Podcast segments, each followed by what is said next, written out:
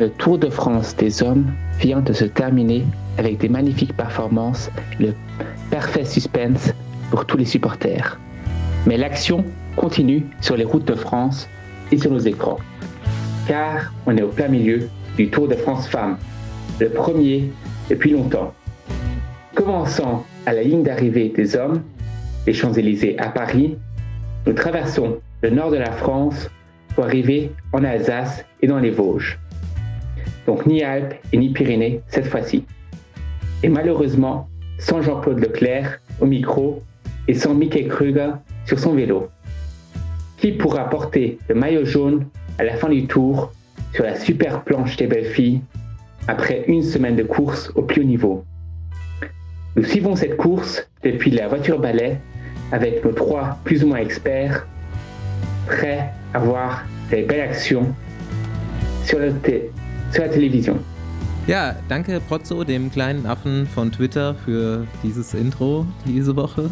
Und mein Name ist Bastian Marx. Meiner ist Paul Voss. Und meiner Andi Stauf. Und danke wie immer auch an Rafa. Die Baguettes sind geschmiert, die Croissant-Tüten gefüllt und wir können uns gut genährt auf unseren Ausflug machen mit dir. Abfahrt. Nächste Runde Trainingrunde, gesponsert von Blackroll ist wieder im Besenwagen am Start. Und ich habe schon gesagt, aber als studierter Physiotherapeut waren die Produkte von Blackroll immer Teil meines Alltags. Und ich selbst verbringe zu Hause seit Jahren wirklich täglich mehrere Runden auf der Rolle. Aber Blackroll hat sich über die Jahre auch weiterentwickelt und wenn du heute mal in die Produktpalette schaust, wirst du direkt auf das Thema Schlaf stoßen. Wer struggelt zum Beispiel noch mit den heißen Temperaturen zurzeit? Es gibt Blackroll Schlafprodukte speziell für heiße Sommernächte. Es gibt für das Recovery Kissen den Climate Kissenbezug und es gibt die Recovery Blanket Ultralight. Beide sorgen für optimale Temperaturen und Feuchtigkeitsmanagement. Beide sind super gut faltbar und ready zum Mitnehmen auf Reisen. Gut, wir reden hier von Sport. Aber ob Sportler oder Normalo, Schlaf ist das Wichtigste, was die Gesundheit und Regeneration angeht. Guter, tiefer Schlaf ist wichtig für den Hormonhaushalt, für Wundheilung und für Muskelregeneration. Du hast Schlafprobleme oder willst deinen Schlaf einfach nur verbessern? Du bist viel unterwegs, wechselnde Betten kosten dich deine Nerven. Du findest nicht die richtige Temperatur unter deiner Decke im Sommer, dann geh doch mal auf blackroll.com slash Besenwagen.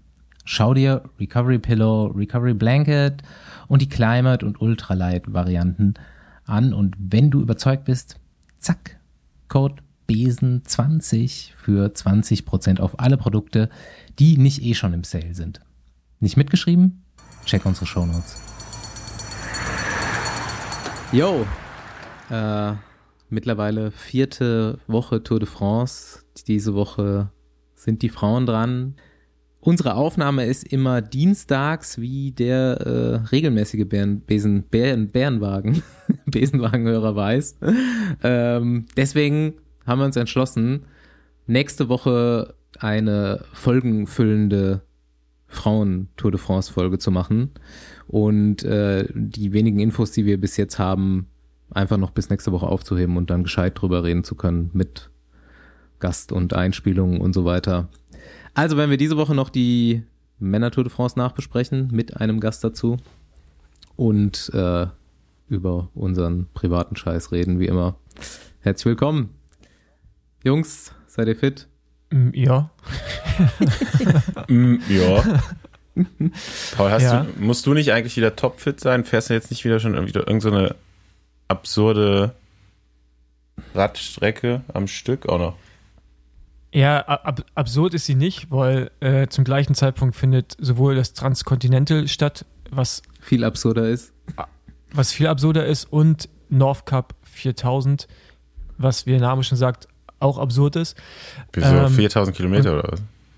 Ich glaube, ich habe mich nicht weiter, also scheiß so und die sind jetzt, die, die, die, sind, die, sind oben, die sind oben in Norwegen losgefahren, sind jetzt, waren jetzt, heute ist Dienstag, gestern die ersten in Berlin äh, jetzt schon die nächsten in München, also klingt ja, danach, ist auf jeden ja. Fall mal, ja. äh, klingt weit. ähm, auf jeden Fall, ja, bei mir startet am Samstag das Bikepacking-Event Bazajaun, so knapp 800 Kilometer, 14.000 Höhenmeter durchs Baskenland von Vitoria Richtung Pamplona und dann zurück. Ähm, ja, ein bisschen im Gravelrad da durch die Gegend hacken. Äh, ich fliege dann, ich fliege am Donnerstag nach Bilbao und allein das wird schon Nervenkitzel ohne Ende. Nach den ganzen äh, Lufthansa-Flugstreichungen, die für Mittwoch angesagt sind, glaube ich nicht, dass glaube ich nicht, dass am Donnerstag Besserung eingetreten ist. und äh, mit Zwischenstopp in Düsseldorf. Also ich hoffe, dass mein Fahrrad irgendwann ankommt vor dem Start. Ja, das wird witzig. Du bist in Düsseldorf und dann nehmen wir, glaube ich, auf, ne? Genau, mein Rückflug ist Genau, Rückflug ist dann Dienstag nächste Woche und dann, ja, bei meinem vier Stunden Aufenthalt in Düsseldorf ja, nehmen wir kann auf. Ich mir noch überlegen, ob ich dich einfach besuchen komme am Flughafen. Am Flughafen. mich, ich freue mich schon auf die Geräuschkulisse. Ja, es wird auf jeden Fall sehr authentisch. Früher gab es ja immer an Flughäfen noch so, so Schlafkabinen. Gibt es die nicht da zufällig ja. in Düsseldorf auch? Aber es gibt ja Raucher-Lounges. Ja, also Service-Level Flughafen hat ja in den letzten, in den letzten Jahren und Jahrzehnten schon rapide abgenommen zu dem, was das früher mal war. Aber ich kann natürlich auch einfach auf dem Besenwagen nacken in so, mich in so eine äh, Business Lounge da oder First Class Lounge reinkaufen für den Tag, für die Stunden. Ja. Ja, mein nee, Fahrrad ist mittlerweile auch wieder aufgetaucht. Aber ich hab's noch oh, nicht. Oh, echt? Ja. Es ist, es ist auf in jeden LA Fall, oder es ist in ist LA. Ähm, die wollten es gestern Abend liefern, haben sie nicht. Jetzt gucken wir heute mal, wo es ist. Ich Aber hoffe, ihr fliegt ja heute. auch bald wieder zurück. Ja, ja. mal schauen. es, es, bleibt spannend. Ja. Ja. Ja, sonst äh, merkt ihr schon, ich bin lebend von meinem Campingtrip zurück. Ich hatte mir eigentlich in der katholischen Jugend Schöllkrippen damals geschworen, nie mehr zelten zu gehen, weil ich damals schon gehasst habe, mit zwölf oder so. Aber ich war mal wieder zelten, es war echt gar nicht so schlimm, wie ich gedacht habe. Ich konnte schlafen und ähm, es ist einfach mega, mega absurd, wie wir mit unserem weißen C-Klasse Coupé mit dem Fahrradträger mit drei Rädern hinten drauf auf diese Campingplätze draufgefahren sind, wo die Amis sind ja brutal das ist ausgerüstet absurd, einfach. Das ist unfassbar. Das, mit ja. so riesen Trailern, die so seitlich ausfahrbar sind und Namen haben wie Shockwave, Sandstorm, äh, Fusion Laser, keine Ahnung. Thunder, irgendwas, irgendwas noch mit Thunder. Ja, vorne dran hängt ja. dann so ein Pickup, wo die Räder so groß sind wie unser Auto. Ähm, ja, aber alle haben sich gedacht, so, was sind das eigentlich für Dullis? Aber wir haben es überlebt und es war mega geil. Aber geil ist auch, dass man im Alter also wir sind jetzt im Alter, wo man auch davon reden kann, in dem Alter ja. anfängt, Dinge zu mögen, die man als Kind nicht mochte. Ja, ja. Und nicht verstehen konnte, dass, das man, Leben, dass, dass die Eltern mit einem gemacht haben. Das Leben ist eine Endlosschleife, wirklich. ja. Nee, geil. Also wirklich irgendwie fünf, sechs Tage auf, auf 2000 Meter verbracht auch erstmal. Das erste Mal im Leben mit dem Fahrrad über 3000 Meter gefahren. Ich glaube sowieso das erste Mal über 3000 Meter gewesen, aber das ja vorher schon bei der Wanderung letztes Wochenende. Merkst die Form schon? Ja, ja, kommt? doch gestern war der erste Tag, wo ich, das hatte ich seit Jahren nicht, 200 Watt Standgas hatte, so Grundlagenpuls Standgas. Das ist auf jeden Fall mal wieder geil. Aber dafür muss man halt auch so gut wie jeden Tag fahren und nicht arbeiten und sich ausruhen und so. Keine Ahnung. Aber fühlt sich, fühlt sich mega an und ja, Natur hier einfach ähm, ich, ich dachte mir so zwischendrin, kommen wir mal so auf den gesellschaftskritischen Klimawandelstalk und so weiter, dachte mir so zwischendrin, die, die Amis hier, ich kann fast verstehen, dass die teilweise noch nicht raffen, dass es bergab geht, weil du einfach 20 Kilometer fährst und in so einer krassen Natur bist, die so unberührt ist, dass du einfach nicht checkst, wie, wie mies es eigentlich dann schon teilweise ist. So, das haben wir einfach nicht. Wir haben ja keine zwei, zwei Kilometer, wo, wo nichts ist. Und, also in der ähm, Eifel? Ja, in der Eifel, genau. also, schon, wir haben jetzt schon über wenig. weitere, über weitere Campingtrips philosophiert und da habe ich auch gesagt, lass in die, wenn dann in die Eifel. Ey, ich habe einen Bären gesehen. Ich habe wirklich, wir hatten die Situation vorher besprochen. Was passiert? Leute, was machen wir? Wir sind auf einer Abfahrt mit dem Rad auf der Straße bergab und da steht ein Bär. Wir können nicht schnell wegfahren, weil dann müssten wir bergauf. Und genau das ist passiert. Ich fahre eine Abfahrt runter als erster und da steht ein Bär auf der Straße, so 50 Meter entfernt. Und dann bin ich, ich bin stehen geblieben, 30, 40 Meter vorm Bär. Der hat mich gesehen, ist aufgestanden und ist weggaloppiert, glücklicherweise. Sonst hätte ich, ich hatte echt Schiss. Der war aber auch, ja, aber, äh, der war aber auch klein. Ist, ist er, ist er auf den, ist er auf den Hinterpfoten weggaloppiert oder ist er, hat er mit alle vier genommen? Alle vier. Also ist er quasi weggegangen? Okay. Nee, aber so, so ein bisschen ich mir so, lustig vorgestellt. So weggehüpft. Ich hätte mir lustig wie vorgestellt, war da dein Blutzuckerspiegel und so? Also war da noch alles nee, okay? Auf wie viel Meter Höhe war das? Nee, war in Ordnung. es ist schon, wir sind schon ein paar unterwegs so. Ja, aber das habe ich tatsächlich auch. Die anderen haben es mir auch nicht geglaubt. Oft gedacht. Bei, bei, beim Rennen oder so oder beim, beim Training, weil ich allein unterwegs war irgendwie, so in Kalifornien hatte ich da manchmal auch schon Schiss, das falsche Wort, aber so ungutes Gefühl, wenn man da so auf so Bärenfamilie trifft. Mhm. Ich wüsste jetzt auch nicht, was ich machen soll dann. Also man weiß ja, was man machen soll, aber mit Adrenalin ist es meistens dann nicht mehr so erfolgreich umzusetzen. Ja, gestern noch Seeelefanten gesehen und dann ein Rainbow Truck und ich muss da auf jeden Fall jetzt demnächst mal wieder Rainbow Facts anfordern. Hab ich mir gestern geschworen, dann ich noch so ein paar Seeelefanten Facts mit wie wenig Luft die klarkommen unter Wasser, wie tief die tauchen können.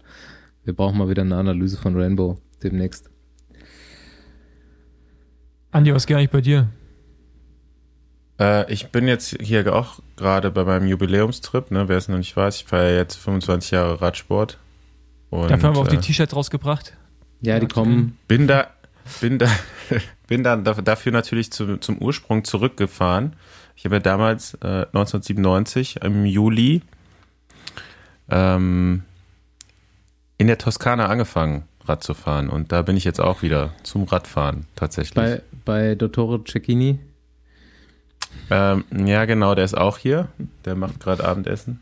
Ähm, nee, tatsächlich bin ich beim äh, ja, Arbeitskollegen von mir, der auch Radreisen organisiert hier in der Toskana. Ah, cool. In Gamba. Kann man sich angucken. Ingamba.pro. Ähm, ja, da bin ich. Habe mir hier ein bisschen Kaisermaterial geben lassen. Mhm. Also Nein, ich war jetzt, Pinarello, ne? ja, ich war jetzt zwei Wochen äh, F12. Geil. Oder mit Re Review oder dann mit? in zwei Wochen, bitte. Ist, ne, ist, ne, ist äh, alles mit SRAM und ZIP und äh, ja. American. Äh, ja. Ist natürlich, muss mal gucken, es gibt ja so Routenplaner, die so eine Funktion haben, so möglichst wenig Höhenmeter. Hm, das geht ich glaube, das äh, wird auf jeden Fall das wird auf jeden Fall die Funktion, die ich hier nutzen werde. äh, ich bin im Chianti, Ey. in der Chianti-Region. Oh, Weine, Weine. Ja, das äh, auf jeden Fall steht hier auch auf der Tagesordnung. Man muss das ja auch feiern. Ne? Also.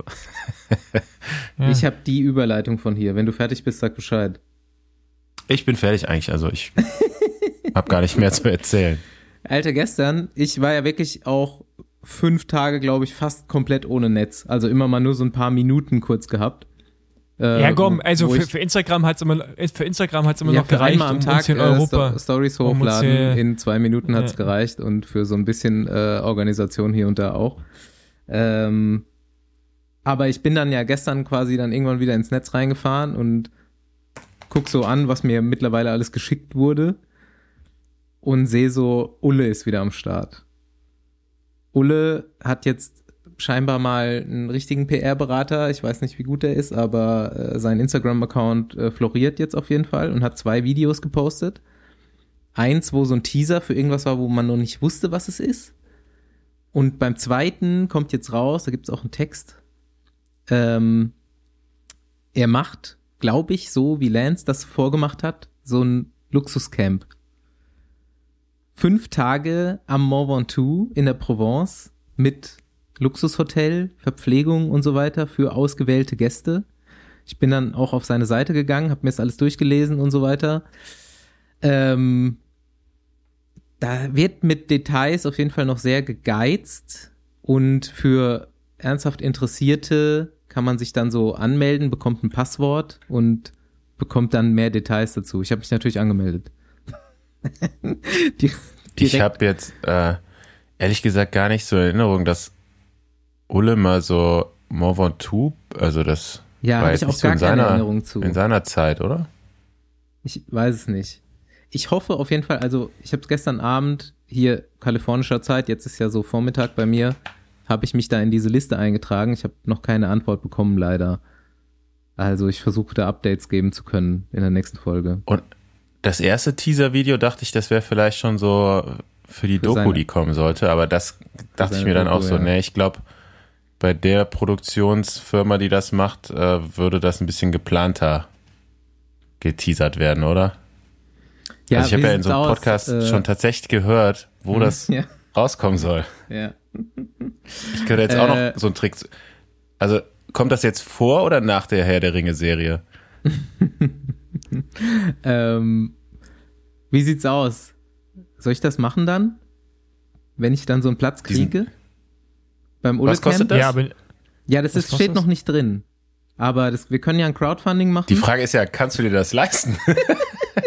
nee, ich würde ja. sagen, Besenwagen Crowdfunding, so dass ich dann halt auch richtig berichten kann über dieses Event.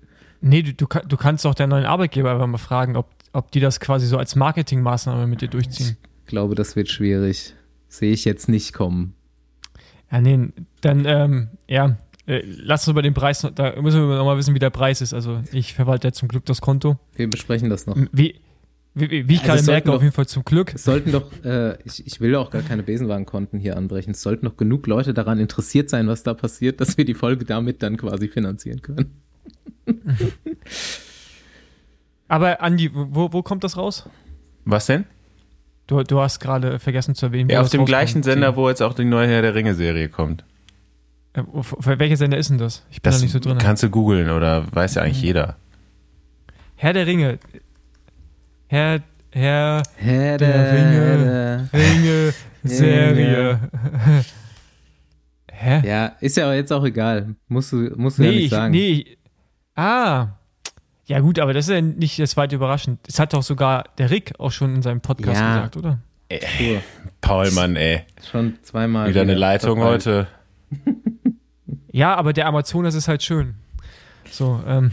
ähm Gut, kommen wir. Den wolltest du jetzt noch unbedingt rausbringen, ne? Kommen wir zur Tour ja, de France. Der musste sein. Ich, ähm, ich habe nicht, ich hab nicht dran geglaubt, aber ich habe die äh, Chris Froome-Wette doch gewonnen. Ich habe gesagt, zweite Hälfte oder DNF. Ja, okay. ich, ich, weiß nicht, ob das, ich weiß nicht, ob das DNF so zählt. Ja, DNF ist DNF. Ja, es, ist, es, es war ein Corona-DNF, aber ähm, ja, nee, Chris Froome in allen Ehren, ich hätte nicht erwartet, dass er äh, so stabil fährt und ja, fast wahrscheinlich, wenn er nicht rausgeflogen wäre, irgendwie Top 25 gefahren wäre. We nee, ernsthaft? Ich glaube 26. Ja, doch, der war auf jeden Fall auf so. dem Weg, auf dem ja. Weg. Okay, krass, das hätte ich jetzt auch nicht erwartet. Und heute dazu, passend, ähm, äh, Lugro fährt bei Ineos Grenadiers, äh, Star Domestique, meinte, Chris Froome zu seinen besten Zeiten von den Wattwerten hätte er bei äh, Pogacar und weniger Vinaigrette, Vinaigrette. wie ich ihn ja immer nenne, Le Creux, äh, Le Creux Vinaigrette äh, mitfahren können. Mit, hätte mitfahren können? Ja. Okay. Ja, warum das, nicht? Momentan wird so viel über Watt geredet, mich würde die Wattwerte wirklich mal interessieren. Du kannst dir auf jeden Fall von Sepp Kuss alle Wattwerte angucken. Der hat die bei so einem Strava bei so einem Datensammelportal hochgeladen, ja genau. Mhm. Ja, sind wir jetzt öffentlich-rechtlicher Rundfunk, dass wir bestimmte Marken jetzt nicht mehr sagen? ja, ich bin, ich bin hier der öffentliche Rundfunk. Also Strava, es gibt auch noch Komoot und dann gibt es auch noch äh, Ja. Das war es auch schon. ähm, ja, also ihr müsst mir eigentlich auf jeden Fall relativ viel erzählen, was so passiert ist.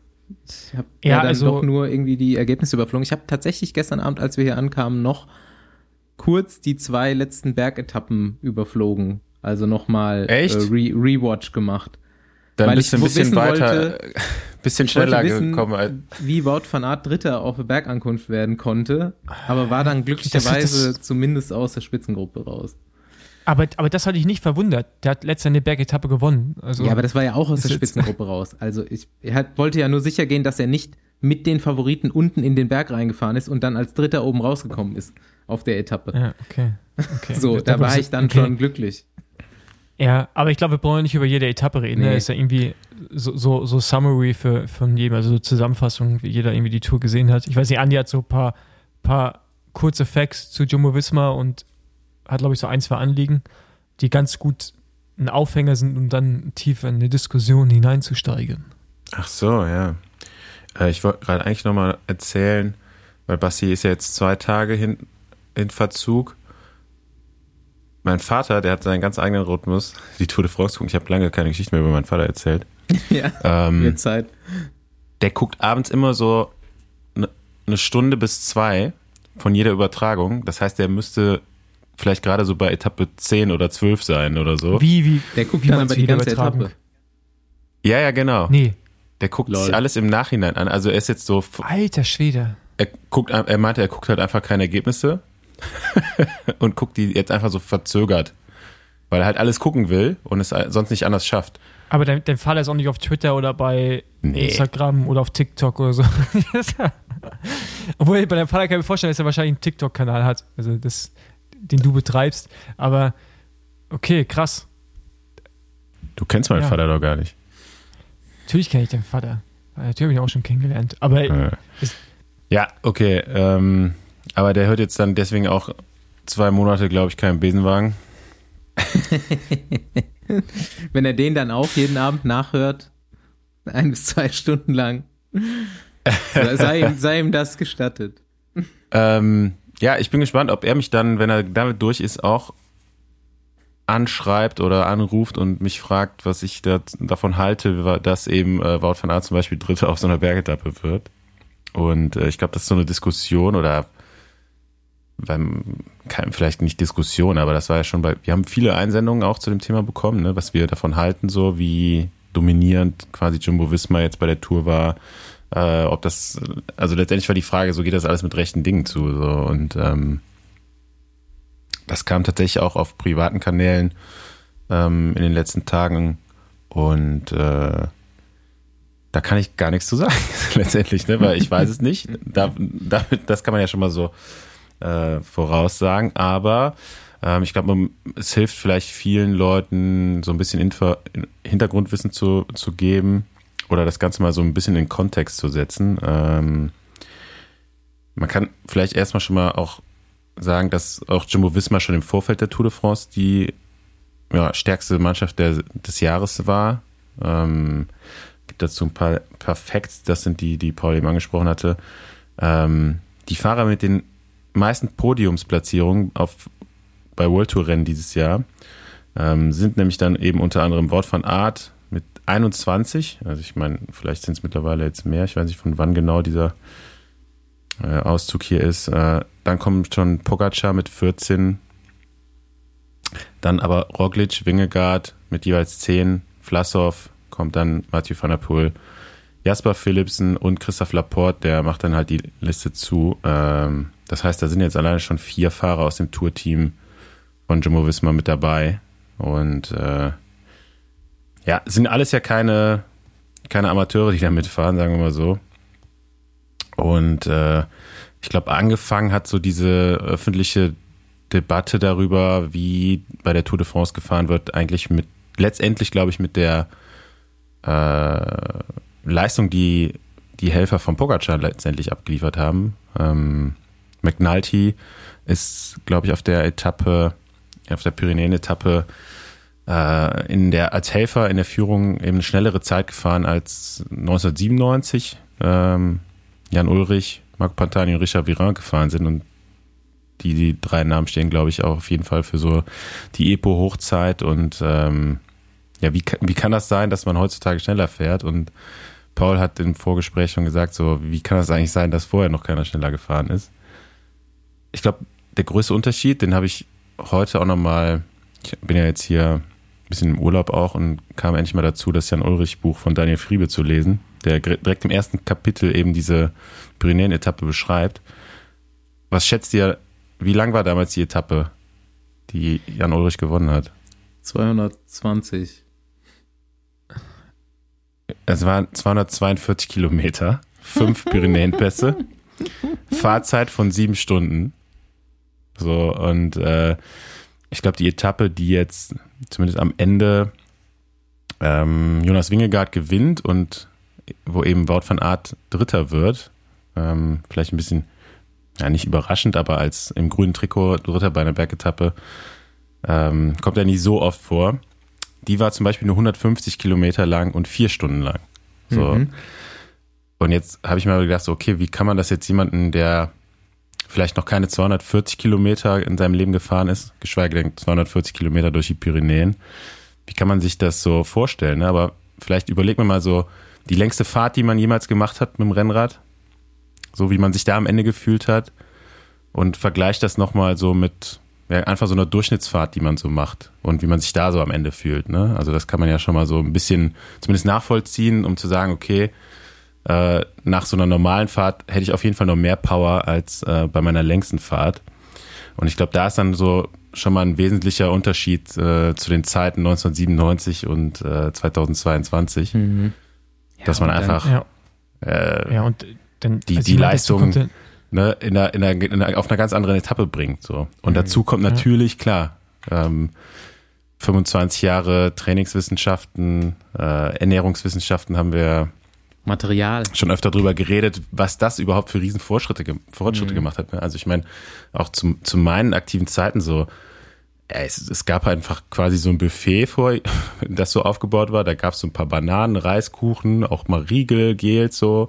Aber da hat keiner gesagt so, okay, du musst jetzt nach Kilometer 37 den Riegel essen, die Flasche trinken. Also überhaupt das so eigentlich die Top-Teams so Konzepte erstellen, ne? dass man halt zu jedem Zeitpunkt der Etappe die optimale Energieaufnahme hat. Ähm, macht einfach auch schon einen riesen Unterschied, dass man überhaupt nach vier Stunden Fahrzeit eben noch mhm. diese Leistung bringen kann. Geschweige denn, äh, ja, dass man einfach diesen riesen Unterschied hat. Ja. Überlegt man eine sieben Stunden lange Bergetappe, das ist einfach unfassbar. Das, also so, man kann sich das, glaube ich, nicht so recht vorstellen. Ja, das ist mir ähm, bei den ganzen Jan-Ulrich-Dokus aber auch aufgefallen, mhm. dass damals halt auch die Etappen, die er dann so gewonnen hat, alle mal so über sechs Stunden lang waren.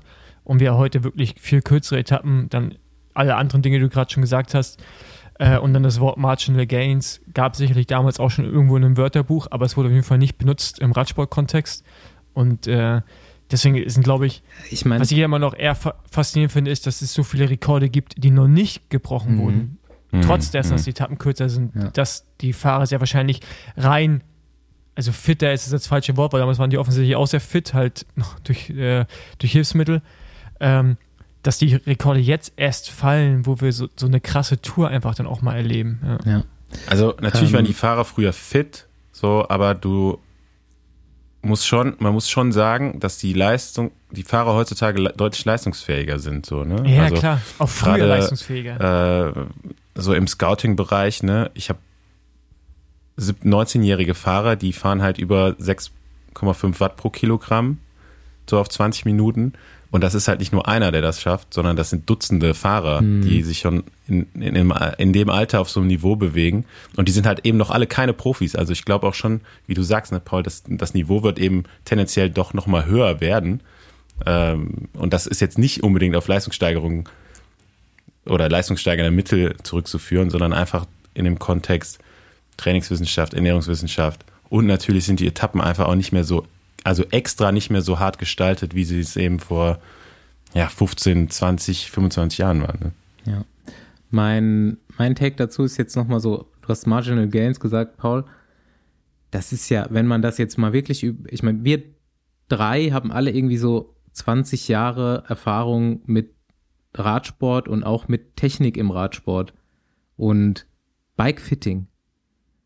Wenn ich mir das vorstelle von den Sachen, mit denen das jetzt verglichen wird, also 2000, irgendwie Ulle, Armstrong, Pantani und so weiter, ähm, Radtechnik und Bikefitting und Bekleidung, das ist nicht marginal, ne? Alleine diese Komponenten, wie die heute auf dem Rad sitzen, was die anhaben und auf was für einem Rad die sitzen, macht die ja so, also macht einen so viel schneller, das merke ich ja selber. Ich habe einen Powermeter seit, weiß ich nicht, sechs Jahren oder so. Und alleine so die, die Klamotten und das Fahrrad, was ich fahre, in dem Bereich, weiß ich jetzt schon, ich habe das Powermeter von derselben Firma, was relativ genau misst, meiner Meinung nach. Und bin heute leider schwächer, aber ich fahre genauso schnell oder schneller. Einfach weil ich mhm. besser auf dem Rad sitze, windschlüpfriger bin, alles irgendwie ergonomisch besser passt und, und strömungs, äh, äh, günstiger ist. Das sind ja, wenn man sich die Bilder von damals, die Videoaufnahmen anschaut, wie die auf dem Rad saßen, die Jungs auch, ist, dann, dann kann man sich jetzt auch mal, ist halt super schwer vorstellbar für jemanden, der nicht so tief drin ist, aber wenn das Feld heute die schnellste Tour de France jemals fährt, weiß man halt auch, dass viel von dieser Geschwindigkeit von diesen technischen ja. Entwicklungen kommt ja. und dass das Feld unfassbar schnell wird, weil es sich ja mhm. auch noch aufbaut und dass die Leute im Feld halt auch dadurch nochmal Kraft sparen und auf kürzeren Etappen mehr Kraft am Ende dann noch haben. Ja, und dazu muss man sagen, war es dieser auch sehr viel Rückenwind. Ähm, also es hat auch ein bisschen reingespielt, dass es die schnellste Tour aller Zeiten wurde. Aber natürlich alle Punkte, die wir jetzt gerade schon irgendwie genannt haben. Und natürlich können wir äh, nicht sagen, ob mhm, Leute ja. clean sind oder nicht, aber wir können halt zumindest mal einen Anreiz liefern, darüber nachzudenken, warum das, was wir da sehen, überhaupt passiert. Und äh, ich will jetzt auch nicht für alle Fahrer meine Hand ins Feuer legen. Das sollte man eh mhm. eh wahrscheinlich einfach nie tun. Aber ich habe schon sehr großes Vertrauen in die Generation, die ich da gerade äh, vor mir sehe, muss ich sagen. Weil irgendwie, wenn man den Sport nämlich näher ver äh, verfolgt, dann auch so Dinge wie Andi halt sagt, ne, dass du 17-Jährige hast, die irgendwie 6 Watt pro Kilogramm fahren über 20 Minuten jetzt schon. Und das, als Andi und ich irgendwie Profis geworden sind, wenn es überhaupt mal einer gefahren ist, weißt du, dann warst du halt schon so ungefähr Megatalent. Mhm. so. Mhm. Und jetzt ist das halt so eine Selbstverständlichkeit. Ähm, das sind Dinge, die kann man gar nicht mehr vergleichen und ich glaube, es wird in Zukunft eh immer noch schwerer für Leute da draußen am Fernseher nachzuvollziehen, was da eigentlich für Leistung gebracht wird, weil es, es wird ja jetzt nicht langsamer werden, es wird ja wahrscheinlich eher immer noch schneller. Mhm. Pogacar wird jetzt nochmal eine Schippe drauflegen, der wird auch nochmal konzentrierter arbeiten und wir werden ja wahrscheinlich eher noch Touren sehen, die uns Extreme erscheinen, aber ähm, bis zum Punkt, wo der Körper eventuell halt dann irgendwann nicht mehr schneller wird. Ich ja. habe jetzt schon ein paar Mal den, den Einwand gehört oder die Frage gehört von Leuten, so dass die UCI nicht auch demnächst mal was machen muss, um die Räder langsamer zu machen, weil es auch vielleicht irgendwann zu gefährlich wird, die Geschwindigkeiten, die dann als Feld erreicht werden. Was denkt ihr dazu?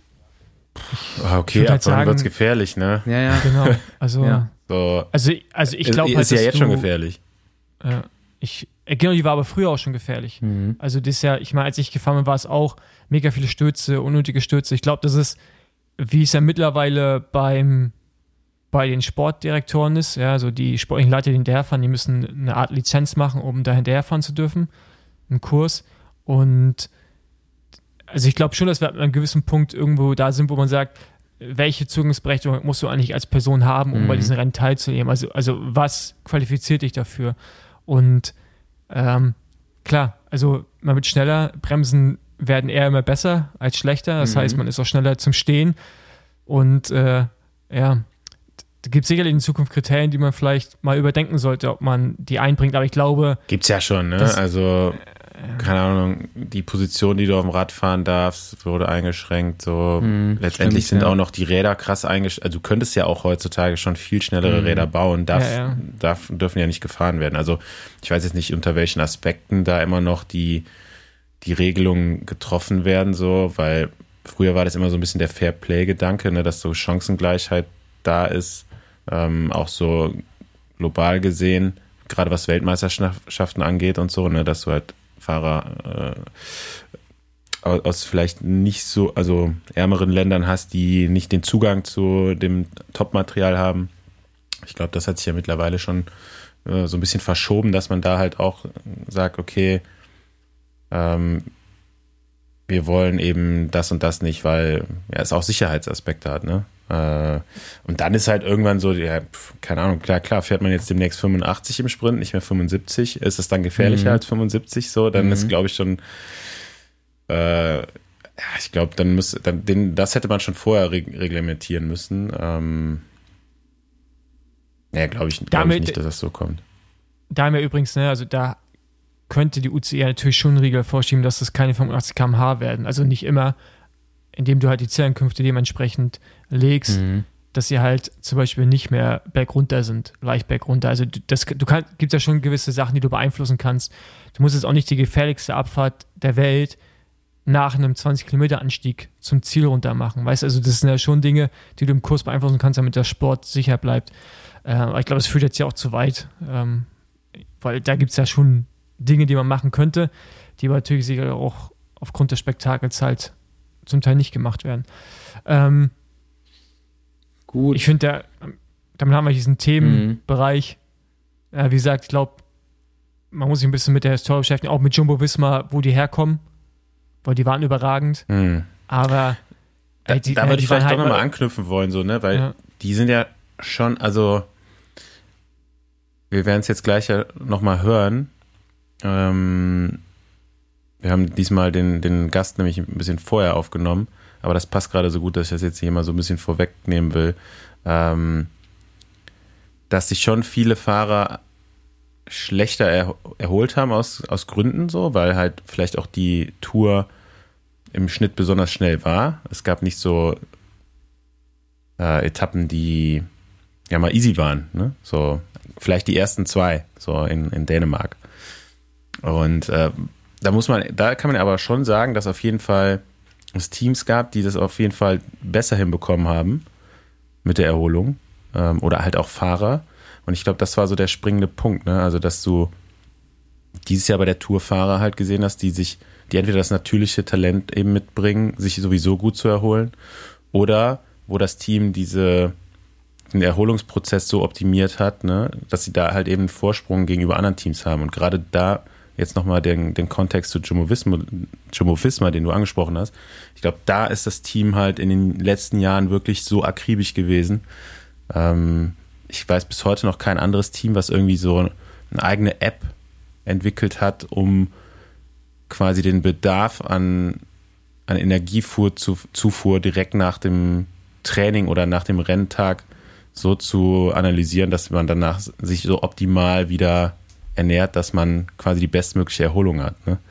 Also da sind ja. die, glaube ich, einfach ein Vorreiter und genau das hat man gesehen. Ne? Ich meine, äh, Wort von Art ist halt eben am 20. Tag, wahrscheinlich wäre er am ersten Tag nicht wesentlich schneller gefahren als an dem Tag selber. Und der, die, die breite Masse vom Fahrerfeld erholt sich halt eben nicht so gut oder hat nicht so die Betreuung, dass man sagen muss, da sind halt die Leistungsunterschiede letztendlich sichtbar geworden. Ne? Die anderen waren halt weniger erschöpft als äh, der Durchschnitt halt. Ne? Ja, und man das ist jetzt so meine Beobachtung sagen, gewesen einfach. Wahrscheinlich schon Jumbo Fisma vielleicht ihre dritte Tour gewonnen hätten, wenn es da nicht so ein Ausnahmetalent gäbe, was diese, dieses super durchgetaktet geplante Team halt torpediert hat die letzten zwei Jahre. Ähm, und jetzt gewinnen sie sogar mit einem anderen Fahrer als dem designierten äh, Tourkapitän, wobei es dieses Jahr jetzt wahrscheinlich dann auch schon zwei waren.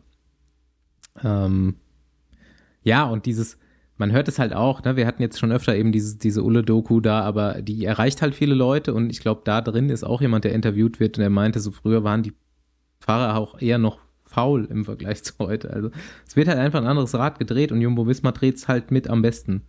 Ja, und das ist auch nochmal eigentlich ein anderes Thema, würde ich auch interessant finden, mit, mit einer Sportwissenschaftlerin oder so zu besprechen. Wo also ob man weiß, wo der Zenit ist, also bis mhm. wo man am menschlichen Körper gehen kann. Also ich meine, wir reden jetzt immer von einem Prozent besser, besser, besser, aber wo ist dann wirklich so, wo man sagt, wie bei einem Motor, weißt du, den kannst du maximal irgendwie aufbauen, noch so, so viel PS rausholen, Drehmoment, aber wo ja, ist denn beim menschlichen Körper wirklich das dafür gibt's Ziel? Halt, das glaube ich schwer, glaub ich, schwer zu bemessen. Zu viele Faktoren außerdem, die noch mit reinspielen. Ja, gut, ne? aber, aber, naja, aber, Dinge, wir hatten, aber, wir hatten Dinge die, an, an die Diskussion ja schon mal so ein bisschen, ne? Wir hatten das schon mal mit, äh, ich sage dem Herr Dr. Zeller, also Sebastian mhm. Zeller, äh, besprochen. Der sagte, ja, theoretisch könnte man das schon ausrechnen, ähm, wie viel Energie so ein, so ein Körper quasi in Leistung umsetzen kann. So, da könnte man so ein Limit finden, ne? Aber dann auch eben nur, bis einer kommt und es anders, also noch mehr Energie hat. Weißt du, was ich meine? Mhm. So, das ja, ja. ist halt jetzt der Stand heute und vielleicht ist es halt irgendwann äh, dann auch schon wieder überholt. So, ich glaube, das kann man gar nicht so pauschal beantworten, die Frage. Aber klar, wir können dann nochmal irgendwie ähm, das genauer irgendwie besprechen. Vielleicht gibt es dazu noch mehr Fakten, als ich jetzt hier so parat habe, aber ich erinnere mich, dass wir da auf jeden ja. Fall genau da schon mal gesprochen haben. Wäre aber auch mal interessant, ja, vielleicht mal einen Trainer aus so einem Top-Team zu, zu sprechen. Vielleicht kriegen wir das irgendwie mal. Hatten wir ja schon, hatten wir schon ein paar Mal, aber worauf ich hinaus will, ist halt diese, quasi die, die, diesen Mensch als nur eine Maschine zu sehen, die man bestmöglich abstimmt und jetzt die ganze persönliche Ebene rausnimmt und auch diesen täglichen Umwelteinfluss und einfach sagt, okay, das ist dein Intake, das haust du raus. Wie kriegen wir dich hier zu, Anführungsstrichen, 100 Prozent? Und ich glaube, da ist wie Andi schon mal, ich glaube, gerade Jumbo Wismar das Team, was es momentan besser macht als alle anderen und deswegen sind die so überragend. Und Recovery ist am Ende bei der Grand Tour einfach das A und O. Und das hast du ja auch in der letzten Woche gesehen. Ich meine, äh, das, was Brandon McNulty da gemacht hat in dem einen Tag, ähm, das hat er halt auch nur einen Tag gemacht, ne? Oder äh, Miguel Bjerg, als er da von vorne berghoch fährt, die Etappe, die dann Pogacar gewinnt äh, in den Pyrenäen, das war ja krass. Also ich, was der an dem Tag gemacht hat. Aber am nächsten Tag ist er halt hinten einfach rausgefallen aus dem Feld. Ja, das hat halt aber so einen breit. anderen Grund. Also es war tatsächlich nicht okay. äh, ein, ein, Energiemangel oder so, dass er sich nicht erholt hatte von dem Trip vorher, sondern einfach okay. einen, einen, sehr dämlichen Fehler begangen. Äh, okay. Wurde dann halt in, in der Kolonne, da wurde die, die berühmte Barrage gemacht vom Ko Kommissär und er hat halt irgendwie 20 Minuten gebraucht, um überhaupt wieder zurück an die nächste Gruppe zu kommen, der Vollgas fahren musste. Okay, das ähm, wusste ich nicht, ja. Das war den Rennengegebenheiten geschuldet. Aber es sah im Fernsehen tatsächlich so aus, als ob er erstmal gar nichts mehr drauf hätte vom Tag vorher. Äh, wurde da auch zumindest mal im Euro englischen Kommentar von Sean Kelly so gesagt, so, das verstehe ich jetzt überhaupt nicht. Wie kann er, wie kann er denn jetzt noch nicht mal hier, warum geht er heute so fliegen?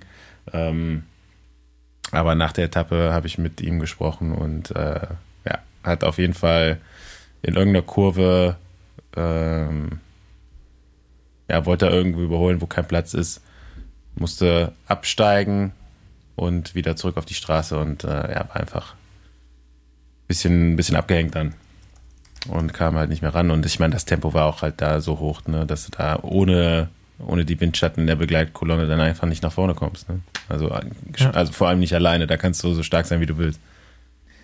Ja, dann lass doch mal in unsere Fazit-Kategorie reingehen. Und ich beginne mal mit die Deutschen müssen es einfach besser machen.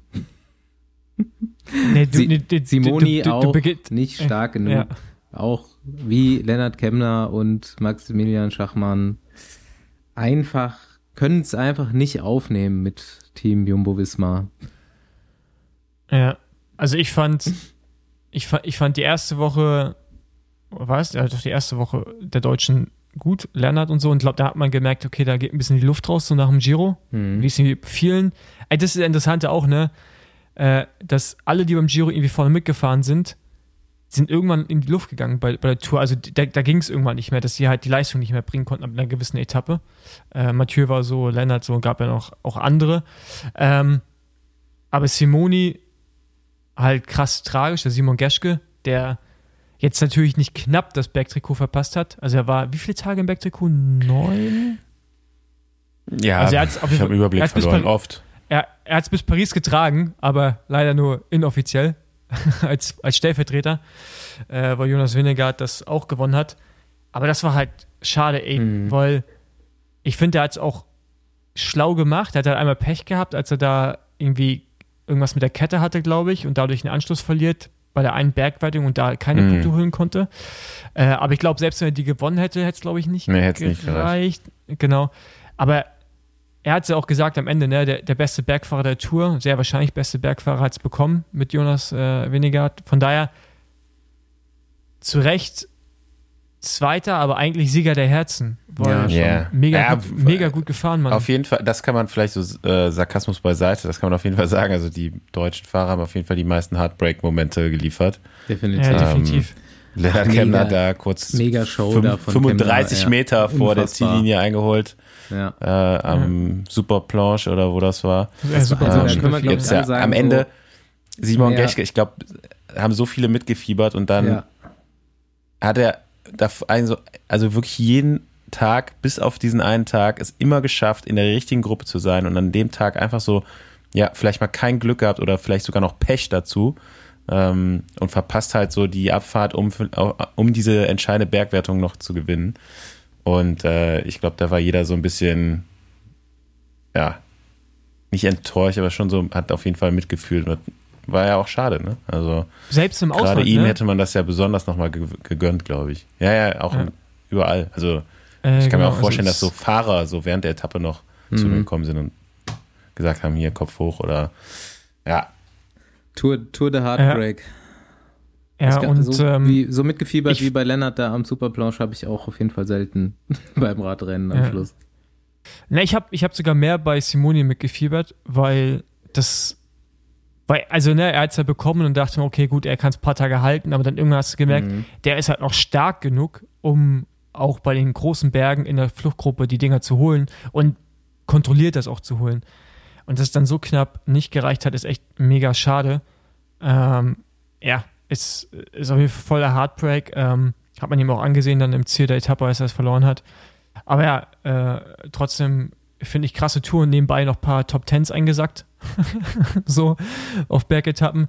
Von daher, glaube ich, hat sich der Ausflug für ihn nach Frankreich schon gelohnt, aber war natürlich schade aus deutscher Sicht, dass hätte Le Legendenstatus hätte er sich holen können. Ja, äh, es, mir sind noch so ein paar, paar Sachen auf jeden Fall im Kopf geblieben. Es ist, passiert immer so viel in so einer Tour de France, dass du es gar nicht richtig, gar nicht richtig raffst oder die ganzen einzelnen Sachen nicht richtig mitnehmen kannst. Also ich habe mich mega gefreut für Bob Jungels. Ähm, Etappensieg und ultra starker zwölfter Gesamtrang, glaube ich. Also Mhm. das ist auf jeden Fall mal ein super heftiges Comeback. Ja, hört euch die Folge an ähm, mit Bob Jungels von uns, wo er erzählt, was er für einen Struggle hatte mit seiner Beinarterie und der Operation und was, wie das ihn zurückgeworfen hat. Der ist auf jeden Fall wieder zurück auf dem Niveau, ist ja wirklich unfassbar geil. Und macht Liegestütze auf dem Rad während Etappensieg. Also es ist ja, also die, die Ellbogen, Alter, wie, das war ja früher auch schon so bei ihm, aber ich fand das schon richtig krass. ich dachte mir auch die lustig ganze aus. Zeit, so, ey, mach den mal ein bisschen jetzt zusammen, so, das kostet Ja. dich auf jeden Fall Zeit gerade. Ja, aber ja, überragend, überragende Etappe da von ihm und äh, auch einfach so souverän und äh, war geil zu sehen. Hat mich auch sehr, sehr gefreut. Ja. Ja, habt ihr euch noch was rausgepickt? Nee, irgendwie war die, also wie du schon sagst, es war irgendwie wirklich so viel. Ich fand das mit Simoni äh, krass und das mit Lennart. Ähm, Die Briten Und sonst natürlich- li- so ähnlich Ja. wie Comeback. Ähm, ja, aber jetzt. Pitcock, Thomas, super geil. Ja, ich finde eher so wirklich, am Ende bleibt irgendwie die Gesamtwertung so hängen und ähm, ich habe mir dazu auch so ein paar Podcasts angehört, so versucht man so verschiedene Perspektiven Mhm. mir reinzuholen und stimmt schon, ne, dass die Tour wahrscheinlich sehr langweilig geworden wäre, ab dem Zeitpunkt, wo äh, Jonas das Trikot übernimmt, Muss man wenn Pogacar danken. nicht, äh, wenn Pogacar nicht Pogacar wäre und einfach in den dümmsten Momenten anfängt zu attackieren. Also man muss wirklich sagen, dümmste Momente. Zum Teil äh, über Bergkuppen rüber sprintet und einfach wieder aufhört. Für den war jeden Tag einfach wie, wie, so, ein, wie so ein Juniorenrennen und also man muss also man muss schon jemanden dafür danken, dass der einfach da ist. Und Andi meinte auch schon, äh, dass der muss einfach mal schlauer fahren. Und eigentlich denke ich mir, nee, Mhm. lass den, lass den weiter so machen. Das ist doch geil einfach. Da hast du dieses komplett kontrollierte Team mit Jumbo Visma und dann so ein Kind. Was? Ey, und dann kurz Kontext, oder kein Kontext, aber da siehst du ein Foto, zwei Tage nach der Tour, einen Tag nach der Tour, wieder auf der Leitplanke sitzt, vor dem Bus von ähm, Bike Exchange, Jaco, weil seine Freundin bei der Frauentour de France mitfährt. Mhm. Und er sitzt da in seiner, Ja. in seiner Adidas Trainingshose und mit irgendeinem so Schlabber-T-Shirt und irgendwelchen Turnschuhen. Der sieht aus wie so ein Junge, der nach einem Autogramm fragt. Und ist einfach so. Ist schon ein guter Typ ist Typ. einfach geil. Ja, Ja, das Mann. stimmt. Das ist schon ein guter Typ. Ähm, ja, Ausblick.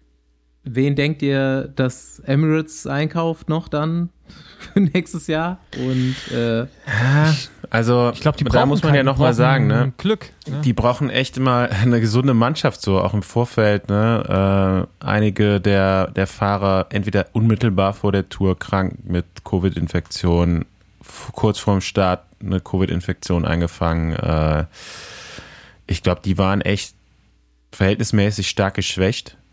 So, und ich glaube, wenn die in der Mannschaftskonstellation alle mit 100 Prozent am Start stehen, ist da auch schon wieder ein bisschen mehr so Chancengleichheit mhm. zu Jumbo Visma. Ähm, ich würde es spannend finden, was Ineos plant so in den nächsten Jahren. Habt ihr die Roglic-Gerüchte so, gehört? Steht, nee, habe ich nicht gehört. Ine, in, nee. Roglic zu Ineos habe ich gelesen heute einmal. Ja, ähm, also ob, ob das jetzt wirklich so ein fundiert ist oder ob das nee. jetzt so Wunschdenken ist. ne? ähm, ja, das, das wird aber tatsächlich interessant, wie Jumbo Visma da die Interessen untereinander unter einen Hut bekommt. Ne? Also, ähm, ob man jetzt Roglic äh, die nächsten Jahre Giro und Vuelta fahren lässt oder ob man äh, ihm da doch nochmal eine Chance gibt und man nochmal mit einer Doppelspitze in so ein Rennen geht. Ähm, ja, aber es wird auf jeden Fall interessant, wie sich noch die anderen Teams, die so Grand Tour Ambitionen haben, in den nächsten Jahren aufstellen. Ne? Ich meine, der Deal von Carapaz zu EF, der scheint ja besiegelt zu sein. Und äh, ja, geht man mit so einem Fahrer dann auch mit Ambitionen, GC-Ambitionen an den Start? Oder das würde ja in dem Fall bedeuten, einfach nochmal ein kompletter Shift so von der Mannschaftsausrichtung. Ja, also ich bin auf jeden Fall persönlich gespannt, wie Ineos sich in den nächsten Jahren aufstellt, weil die ja eigentlich immer das das Ziel hatten, äh, Grand Tours zu gewinnen. So. Ich glaube, dass man hofft, dass Bernal zurückkommt. Ich glaube, man legt da sehr, sehr viel Hoffnung rein. Also scheint mir zumindest so gerade. Und dann, ich weiß nicht, ob ich es hier gesagt habe, ich glaube, so, dass wir in drei Jahren dass Pitcock äh, nach Olympia bereit ist, um bei der Tour aufs Podium zu fahren. Ich bin gespannt. Also ich kann es mir ja erstmal erstmal nicht vorstellen, dass Bernal aufs selbe Niveau einfach zurückkehrt du kannst ja gerade auch keine Toursieger kaufen, mhm. weil Venegard hat Vertrag und Pogacar. Ja, du ja, kannst schon natürlich. Du kannst natürlich du kann, jetzt auch schauen, wer kommt aus der U23 raus. Ja, aber unmittelbar. Bei den letzten Toursiegern, da waren jetzt einige dabei, die es innerhalb von zwei, drei Jahren geschafft haben, äh, das Niveau Siehst zu erreichen. So, ne? Siehst du welche, ähm, die direkt, ja, also wo man, so, wo man so Grand Tour Potenzial werden? Also es gibt auf jeden Fall einen überragenden Bergfahrer in der U23 aktuell, das ist äh, Lenny Martinez äh, aus ja. Frankreich. Ähm, also das, was, was ich da gesehen habe, das hat mich schon sehr, sehr beeindruckt. Ähm, auch schon im Profibereich, äh, ja, beim, bei FDJ jetzt ein paar Rennen gefahren, wo er eigentlich auch schon stärker war als die Top-Bergfahrer der eigenen Mannschaft. Ne? Also da, ja. das ist, der ist Rennen mit Godu gefahren, der jetzt Vierter bei der Tour wird. Natürlich vielleicht in dem Rennen nicht in der Form bei der Tour. Ähm, war deutlich stärker als Pinot meiner Meinung nach an dem Tag. Ähm, ich glaube, der Onkel war Straßenprofi und der Vater, fehlt mir jetzt der Vorname, Martinez Mountainbiker. Ähm, auch, ah, der ich, ist paar, das? paar Mal Weltmeister, ja, genau. Ja, okay, ja, klar, den Vater kenne ich, ja. Ähm, das wird spannend, oh, das ja. zu sehen hat gerade zum Beispiel parallel zur Tour Giro Valle d'Aosta gewonnen. Ziemlich eindeutig. War jetzt beim Baby Giro, glaube ich, Zweiter oder Dritter. Ja, okay. Da gewinnt halt auch der jüngere Hater. Der ältere Bruder fährt mhm. schon bei Neos. Ja. Ähm, so, aber natürlich gibt es da jetzt vielleicht auch noch einige, die bei der U23 noch gar nicht so auffallen, wie es auch der ein oder andere Grand Tour Sieger äh, nicht getan hat. Ne? Ich meine, letztes Beispiel, Jonas Wingegaard wo man jetzt weiß, da, da gab es noch andere Gründe, warum er nicht schon früher irgendwie mehr in Erscheinung getreten ist. Ne? Hatte sehr viel Probleme mit so, so eigenem Leistungsdruck, das schon so Richtung Angststörung vielleicht ging. Ähm, fand ich super interessant, das jetzt nochmal im Nachhinein zu erfahren. Ähm, weil man ja oft nicht hinter die Kulissen gucken kann, bei so, also hinter, hinter, hinter den, man kann in den Kopf nicht reingucken, sagt man so, ne? Was bei manchen Fahrern so ja eigentlich noch für Faktoren eine Rolle spielen, warum sie nicht ihr volles Leistungspotenzial abrufen. So, und da sind mit Sicherheit noch einige dabei, jetzt auch gerade im Nachwuchs. Diese langjährigen Dominanzen, die es genau. so früher gab, dass, dass einer fünf Jahre in Folge eine Tour gewinnt oder so. Wir ich glaube, das wird immer Zeit. schwerer.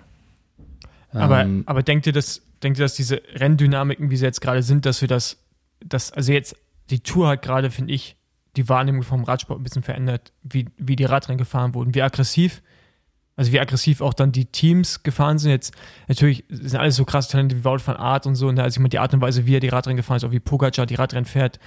Ähm, und allgemein, wie, wie aggressiv diese Tour einfach war, die ist ja sonst wirklich. Es wird einfach eine höhere, kontrollierter immer gewesen. Die Leistungsdichte ist jetzt höher, es wird auch immer höher werden, es werden mehr solcher Talente kommen und es wird einfach, ich glaube schon, dass es immer, immer aggressiver und spannender dann auch wird.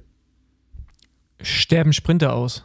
Ähm, warte, ich wollte gerade eigentlich dazu noch sagen, dass letztendlich ja jetzt aktuell nochmal die berechnendste Mannschaft gewonnen hat, also gerade was so hm. Taktik angeht. Also vielleicht mal Wort von Art ausgeklammert, weil das hat für mich nicht sehr oft Sinn gemacht, ähm, was die Taktik um den Gesamtsieg anging.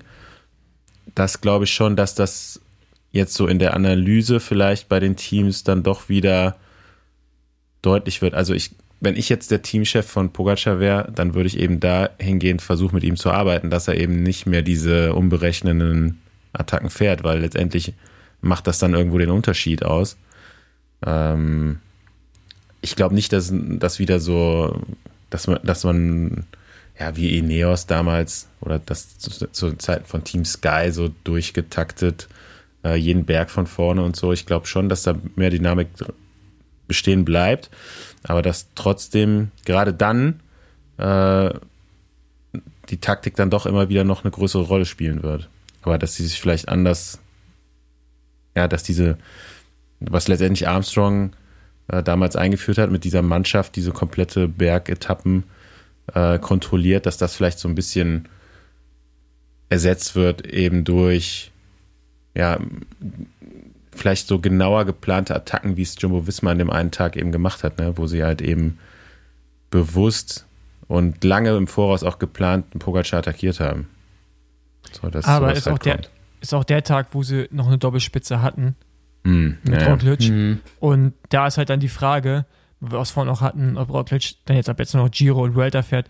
Ich glaube, dass Wingegaard in die Art und Weise, wie er momentan die Radrennen angeht und wie das Team die Radrennen angeht, sie einen Pogacar nicht nochmal schlagen können, wenn er schlauer wird, weil sie haben ihn nur schlagen können, weil er einfach zu sehr rumgespielt hat und sich meiner Ansicht nach zu sehr darauf versteift hat, auch Roglic hinterherzufahren, obwohl der schon einen gewissen Rückstand hatte und dabei halt vergessen hat äh, zu essen ne? und in so einen Mangel kam, also Kohlenhydratmangel, sehr wahrscheinlich und sich davon auch nicht mehr richtig erholt hat. Und alles, was da daraus dann entstanden ist, ist ja, wo er dann immer im Hintertreffen war und so krass agieren musste. Mit den Sprintern, das habe ich mich dieser echt gefragt. Die war natürlich auch extrem schwer, die Tour. Aber wie, also wie viel Relevanz gibst du in Zukunft noch solchen Rennfahrern, also auch an an Mannschaftsstärke im Team. Ich meine, man muss ja mittlerweile auch als Sprinter so gut über den Berg kommen, damit du überhaupt noch was abbekommst. Caleb Bune ja. hat irgendwie gar. Also, also ich finde, das ist eine das, Entwicklung ja gerade, ne? Das steht und so. fällt ja so ein bisschen auch äh, mit dem Streckenprofil. So, ne? Jetzt hatte man dieses Jahr vielleicht so eine Tour, wo es jetzt gar nicht so viele reine Flachetappen gab, die es vielleicht in anderen Ausgaben gegeben hat oder auch noch mal geben wird. Aber die Frage ist auf jeden Fall berechtigt, weil Vielleicht nicht aus dem Grund, dass die, die, die Reinsprinter nicht stark genug sind am Berg, sondern dass eben Fahrer wie Wout van Art oder äh, auch ein, ein, ein Philipsen, den ich jetzt auch nicht unbedingt als Reinsprinter bezeichnen würde, einfach aktuell schneller sind als die reinen Sprinter, die es jetzt gerade gibt. Ich meine, es fällt mir auch ein bisschen schwer jetzt Caleb Ewan da jetzt so da rauszunehmen, weil ja, A, die, die Profile der Etappen kamen jetzt nicht unbedingt entgegen. Und B war auch einfach nicht in, in der Form, in der er die letzten Jahre war. Ich glaube, in Topform ähm, wäre es immer noch schwer, ihn, ihn, ihn zu schlagen, auch für einen von Art oder einen Philipsen. Aber äh, ich habe auch schon den, den Gedanken gehabt, ja, vielleicht gibt es auch gerade gar nicht so einen reinen Sprinter auf dem Niveau, wie es eben noch ein Greipel, Kittel oder Cavendish war. Mhm. So, sondern dass da eben äh, ja so, so, ein, so ein schneller Allrounder einfach nur deswegen schneller ist, weil er eben, weil der, weil der reine Sprinter nicht das Niveau hat. Ja. So, aber ja, vielleicht. Ja, ja bei den, bei den Sprintankünften sonst dieses Jahr war eigentlich gegen Jakobsen kein Kraut gewachsen.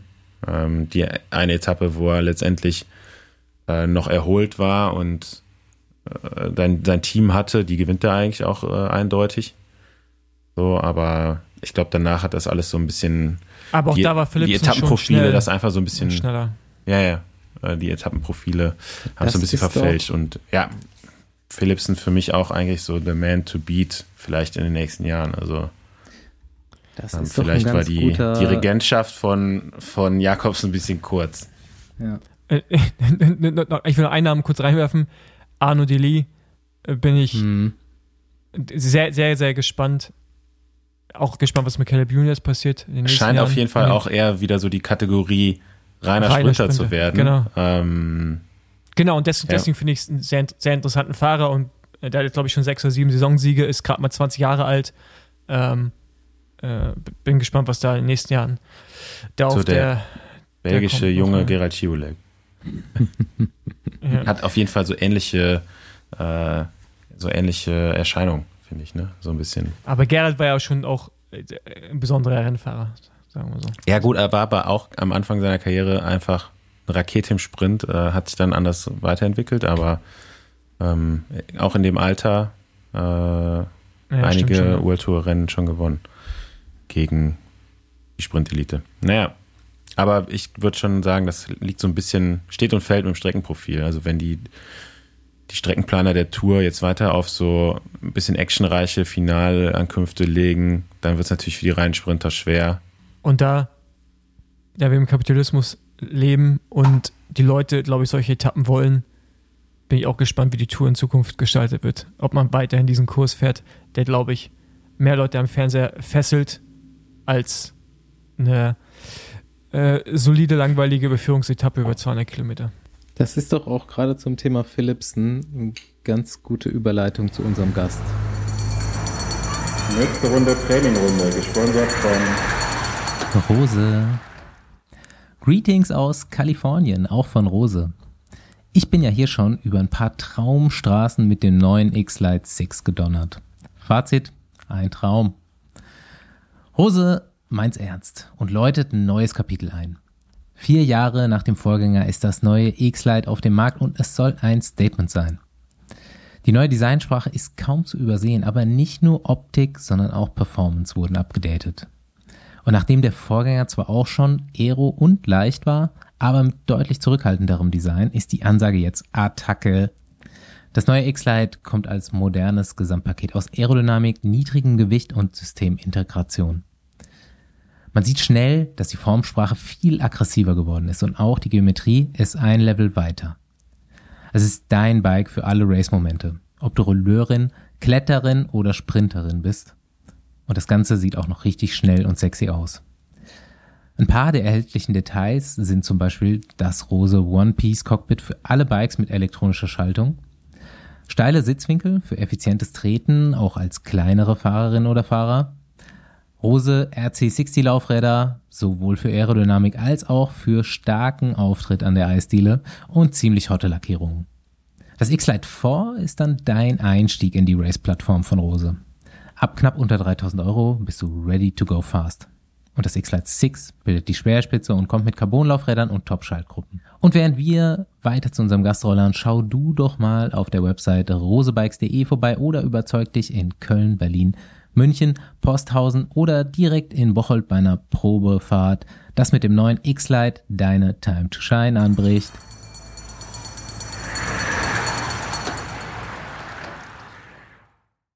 Yo, Besenwagen äh, mal wieder Halt gemacht in Süddeutschland und eventuell könnte das heute die Ausgabe Besenwagen sein, wo jemand so froh wie noch nie ist, jetzt erst im Besenwagen zu sitzen, zwei Tage nachdem das Rennen jetzt dann doch endlich vorbei ist. Auf jeden Fall besser diese Woche als letzte Woche oder die letzten drei Wochen. Wir haben einen frisch von der Tour de France eingeflogen, beziehungsweise sind zu ihm nach Hause gefahren in die Nähe von Stuttgart. Ich begrüße herzlich und freue mich sehr über Alexander Krieger. Hi. Hi, danke. Moin, Alex. Moin. Schön dabei zu sein. Ja, Mann. Das, ähm, ich, ich bin super gespannt. äh, ganz, wir, wir machen wie immer, ich ähm, mache ja sonst so ein bisschen die Vorstellung, aber die hat Andi heute äh, recherchiert, weil ich jetzt gerade eine Woche irgendwie im Outback ohne Internet war. Aber ähm, ich habe schon gesehen, klassische deutsche Radsportkarriere, ganze Jugend den Vollklassiker äh, quasi gemacht und jetzt mit 30 Jahren die erste Tour de France beendet. Das sollte doch spannend werden und sollte für uns jetzt auch diese Woche mal Einblicke geben in die diesjährige Ausgabe der Tour de France, beziehungsweise besonders, wie es für dich war. Ähm, ja, erzähl erst mal, seit wann bist du zu Hause?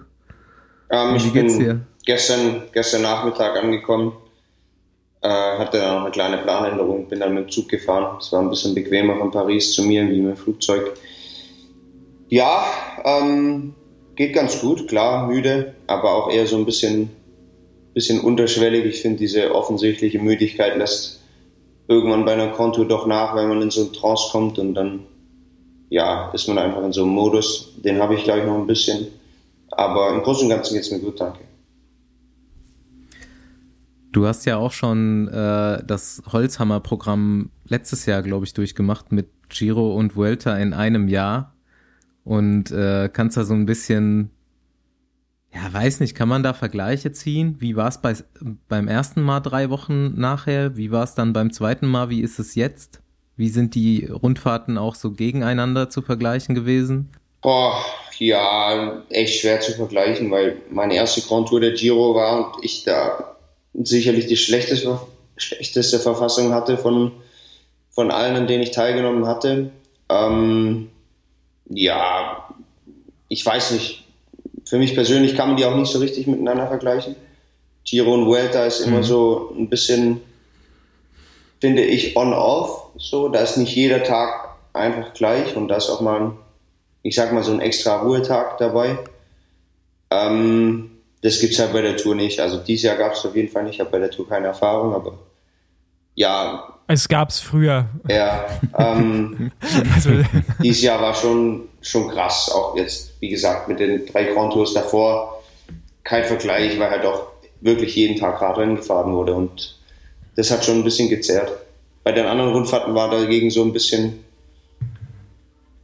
die einzelnen Tage dann schwerer, weil das Feld im, im Schnitt frischer war. Also irgendwie jetzt nach zehn Tagen, selbst wenn am Anfang so zehn Minuten Berge drin waren, da ist man bei der Giro und bei der Vuelta einfach ein paar mehr Watt gefahren, aber zum Glück konnten nur die paar Ersten in der Gesamtwertung sich immer so gut erholen und das Feld war durchschnittlich mega ermüdet. Das war schon ganz gut, dann hat sich das so ein bisschen eingependelt.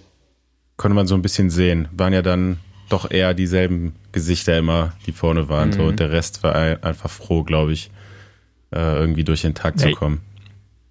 Ja, ich fand auch, dass dies Jahr beim, also jetzt, bevor wir gleich zu dir persönlich kommen, irgendwie, dass bei der Tour so ein bisschen Charakter hatte wie der Giro sonst. Dass, wie gerade schon erwähnt hast, so letzten Woche einfach immer die gleichen Leute dann irgendwie vorne sind. Also du hast immer die gleichen Spitzengruppen. Die werden dann irgendwann auch absurd groß. Das kennen wir echt so aus dem Giro. Welter so ein bisschen, aber Tour war ja äh, eigentlich letzten Jahr zumindest nie so, aber das scheint sich jetzt auch zu wandeln. Ja, ich glaube schon, ja. Ähm, trifft's, trifft's ganz gut. Gab's, gab's irgendeinen Tag Besenwagengefahr für dich? Ja, schon. Ah, ich fand die Alpen schon echt zäh. Auch vor allem der Tag, ähm, an dem wir mit dem Galibier gestartet sind. Boah, mhm. da lief es aufwärts echt, echt schlecht. Und ja, da haben mich auch auf mal einmal Leute überholt, die mich die Tage davor nicht überholt hatten. Also da war ich dann schon, ja, war Caleb auf einmal dann vor mir und Krone wegen und ich habe echt bös gelitten. Die letzten Kilometer da hoch, ja, auf zweieinhalbtausend Höhenmeter Radrennen fahren macht einfach irgendwie nicht so viel Spaß. wenn, wenn man nicht aus Kolumbien ist. ja, richtig. Welche Etappe hat am meisten Spaß gemacht? ja, was hat am meisten Spaß gemacht? Ich muss sagen, Dänemark war schon geil. Dänemark war geil, Atmosphäre geil. Und da waren wir wenigstens noch halbwegs sprinterfreundlich unterwegs. Und ansonsten war die Tour ja wirklich, äh, ja, wenig gut für Sprinter. Es gab echt super wenig Möglichkeiten mhm. und ja, wir sind einfach noch mega froh gewesen, dass wir einen Sprinter hatten, der mega gut bergauf fährt. Sonst hätten wir wahrscheinlich noch eine Chance weniger gehabt, aber ja, im Großen und Ganzen war es eine coole Tour jetzt, wenn man zurückblickt. Aber währenddessen hat man sich schon oft mal gewünscht, dass jetzt bald vorbei ist. So ist das beim Radfahren. Währenddessen denkt man sich so, was soll die Scheiße eigentlich? Und nachher so, oh, war das geil. Aber wie, wie war das dann so bei euch mental im Team, äh, vom Stressfaktor, dass ihr wusstet, okay, ich glaube, es gab ja irgendwie eigentlich nur drei, drei richtige Sprints, vier maximal so. Wir, ähm, sollten, wir, sollten wir kurz sagen, dass er bei Alpecin de Coining fährt. Haben wir ja, bis genau. jetzt noch nicht. Also wir gehen jetzt mal davon aus, dass die geneigte Hörerschaft ja. wie immer das weiß, aber ähm, yo, im Team von ursprünglich mal äh, dem bekanntesten Gesicht Mathieu van der Poel unterwegs. Aber Alex ist fertig gefahren, Mathieu nicht. Jetzt weiter zur Frage. Genau, äh, dann noch mehr Kontext. Alex ist der in der Regel letzte Anfahrer, ne? Für euren Sprinter. Sicher. Ähm, für, für, genau, für Philipsen. Und äh, wie, wie, wie war das denn bei euch, so teamintern? Ähm, das, also ich meine, normalerweise hast du wirklich mehr Möglichkeiten, noch gerade bei der Tour sind es ja meistens schon irgendwie, jetzt nicht die Hälfte, aber sagen wir mal ein Drittel sind ja schon Sprintetappen in der Regel oder sprintähnliche Etappen, dies Jahr waren es ja wesentlich weniger. War es denn schwer, so durch die Tage zu kommen, wenn man wusste, eigentlich gibt es nur noch Paris? Ja, ja, am Anfang sah es erstmal ja ganz anders aus. Also ganz am Anfang, weil wir ja noch Mathieu dabei hatten. Und wenn man jetzt die Tour gefahren ist und ja, also für mich war das die perfekte Tour für Mathieu van der Poel. Das war natürlich nicht gut, dass er dann raus ist. Dann hat es natürlich den Stress ein bisschen erhöht, auch weil Wout eine sicher gedachte Sprintankunft zerstört hat äh, mit seiner Solo-Attacke da. Ähm, ich weiß nicht, welche Etappe das war, die vierte, glaube ich. Ähm, das ist die, wo, mm, wo Jasper die denkt, dritte, er hat oder? gewonnen. Ist das die? Genau, die, ja, ja, genau. Ja. ja. ja, gut, und dann Aber, hatten wir schon gedacht, dass in den letzten, also zumindest mit Jasper, hatten wir zumindest gehofft, dass wir in den letzten zwei Wochen jeweils Freitag, Sonntag sprinten können. Ähm, ja, der erste, also der, der vorletzte Freitag, Etappe, boah, ich weiß nicht, was das ist, 13 oder so, ich will nicht lügen, ist nach Saint-Etienne ja, da hatten wir schon auch richtig, richtig viel investiert, aber ja, das war unglücklich für uns, dass Caleb dann stürzt und dass Bike Exchange den Fehler macht, viel zu früh einzusteigen. Also gewinnt Mats Pedersen und wir bringen es nicht zum Sprint. Ähm, ja, sonntags gewinnt Jasper dann. So, ja, wir hatten halt diese vier Möglichkeiten eigentlich im Kopf. Ähm, was dann aber am Ende ja auch wirklich keine Sprints waren. Auch der, Etapp, der Tag, wo Laporte gewinnt. Ähm, war ja alles andere als ein klassischer Sprint. Also die Tour war schon zäh dafür und wir wussten aber gar nicht, dass die Tage, die wir uns eigentlich rausgepickt hatten, auch so schwer werden. Also, mhm. dass es so schwer wird, dass es zum Sprint kommt. Aber das war auch gut, weil uns das am Laufen gehalten hat. Und es war besser, dann da so überrascht zu werden, dass wir es dann, dass es vielleicht doch zu schwer wird. Aber wir hatten schon im Kopf, dass es eigentlich einfacher wird, da zum Sprint zu kommen. Was hat Jasper, hat er das lustig genommen oder wie war es nachher? Wie war das noch im Team, als er dachte, er hätte gewonnen? Und äh, wann hat er das gemerkt und wie? Ja, er hat es direkt, also ich glaube eine Sekunde nachdem er die Arme in die Höhe gerissen hat und hat er Wout vor sich gesehen. Ähm, also als er schon mit den Kameramen zugange war. Ja, ihm war es super peinlich, er hat sich geschämt, ähm, war auch da ja, ich glaube, er hat sich am liebsten im Loch verbuddelt. Aber dann am Ende konnte er drüber lachen. Also dann haben wir auch teamintern schon viel Witze gemacht. Ähm. aber, aber wie konnte es dazu kommen, dass er das nicht wusste? Oder ihr wusstet ihr es nicht? Also ich meine, ja, du warst noch da, ja, ich weiß nicht, wer noch da war. Ihr seid noch nicht so richtig gefahren, oder? Ja, das Problem war, dass oben auf diesem Hügel, den Wout ja genutzt hat, um alle zu zerstören, alles krass zerfetzt war in fünf, sechs Gruppen. Und wir hatten nur Michael Gogel vorne, glaube ich, mit Jasper. Ähm, und also als ich oben auf der Kuppe war, habe ich schon ganz weit weg einen Fahrer gesehen und dachte, war mir nicht sicher, ob es Motorrad ist oder ein Fahrer. Und dachte, ja, das, das muss eigentlich ein Motorrad sein. Und dann sind wir unten gefahren, ich war mir auch nicht ganz sicher und es ging halt bergab. Und irgendwie war unsere Radioverbindung an dem Tag die schlechteste. Hinten raus in der Tour war die sowieso schlecht, weil wir immer Wagen 20 hatten. Aber an dem Tag war es eigentlich noch gut. Ähm, ja, und wir sind dann halt unten so schnell gefahren und Wout war tatsächlich auf dieser langen Gerade vor dieser Rechts-Links-Kombination nicht in Sicht. Ich habe gezweifelt, aber habe trotzdem noch so ein bisschen an das Radio geglaubt. Und Jasper war sich sicher, ist unmöglich. Also er ist ja auch recht weit vorne mit über den Hügel. Und ja, es war schwer zu glauben, dass da noch jemand vorne war, weil wir übelst schnell gefahren sind und ja, nur die Abfahrt dazwischen war und wir halt kein Mensch gesehen haben. Ja, und deswegen war es schon ein bisschen verwirrend. Alex Christoph hat es auch gar nicht gewusst, der wurde Dritter. Also erst dachte er, er wurde Zweiter, dann auch Dritter. Ja, und der wusste auch nicht, dass Wout weg war. Also es war schon da viel Verwirrung im Feld, ja. Und du hast vorhin erwähnt, dass sowas die Etappe, die äh, Christoph Laporte gewinnt, dass sie dachte, es wäre eine Sprintankunft, war es dann aber halt nicht, weil es zu schwer war. Aber denkst du, es war so schwer, weil einfach alle auch so breit waren? Oder war es wirklich auch vom Profil her so hart? Weil normalerweise, ich meine, jeder hat mittlerweile Velo, Velo Viewer, dieses Programm, wo man ja einfach alles sehen kann für die ZuhörerInnen. Und da kriegt man nicht alle Details, dass man sich da so verschätzt zum Teil also es sah ja auch im Fernsehen krass aus, ne? Also ich meine, ähm, ich dachte manchmal auch, okay, gut, das, ja. das, das, das, das äh, hätte ich mir einfacher vorgestellt, aber ja. Ja, doch, den Tag hätten wir uns auch ein bisschen einfacher vorgestellt. Ähm, man muss ja auch sagen, dass es am Ende, das ist ein bisschen die Ironie an der Geschichte, wenn Jasper nicht das Hinterrad von mir verloren hätte in der Kurve, wäre es ja zu einem Sprint von einem dezimierten Feld gekommen, denke ich. Ähm, das lief dann für uns äh, äußerst, äußerst ungünstig. Ähm, ja, weil Jasper das Rad verliert und ich war der Einzige zwischen Jasper und Laporte. Ich bin an, an Laportes Hinterrad geblieben und habe dann irgendwann Jasper gehört und habe gesehen, oh, er hat ein Loch.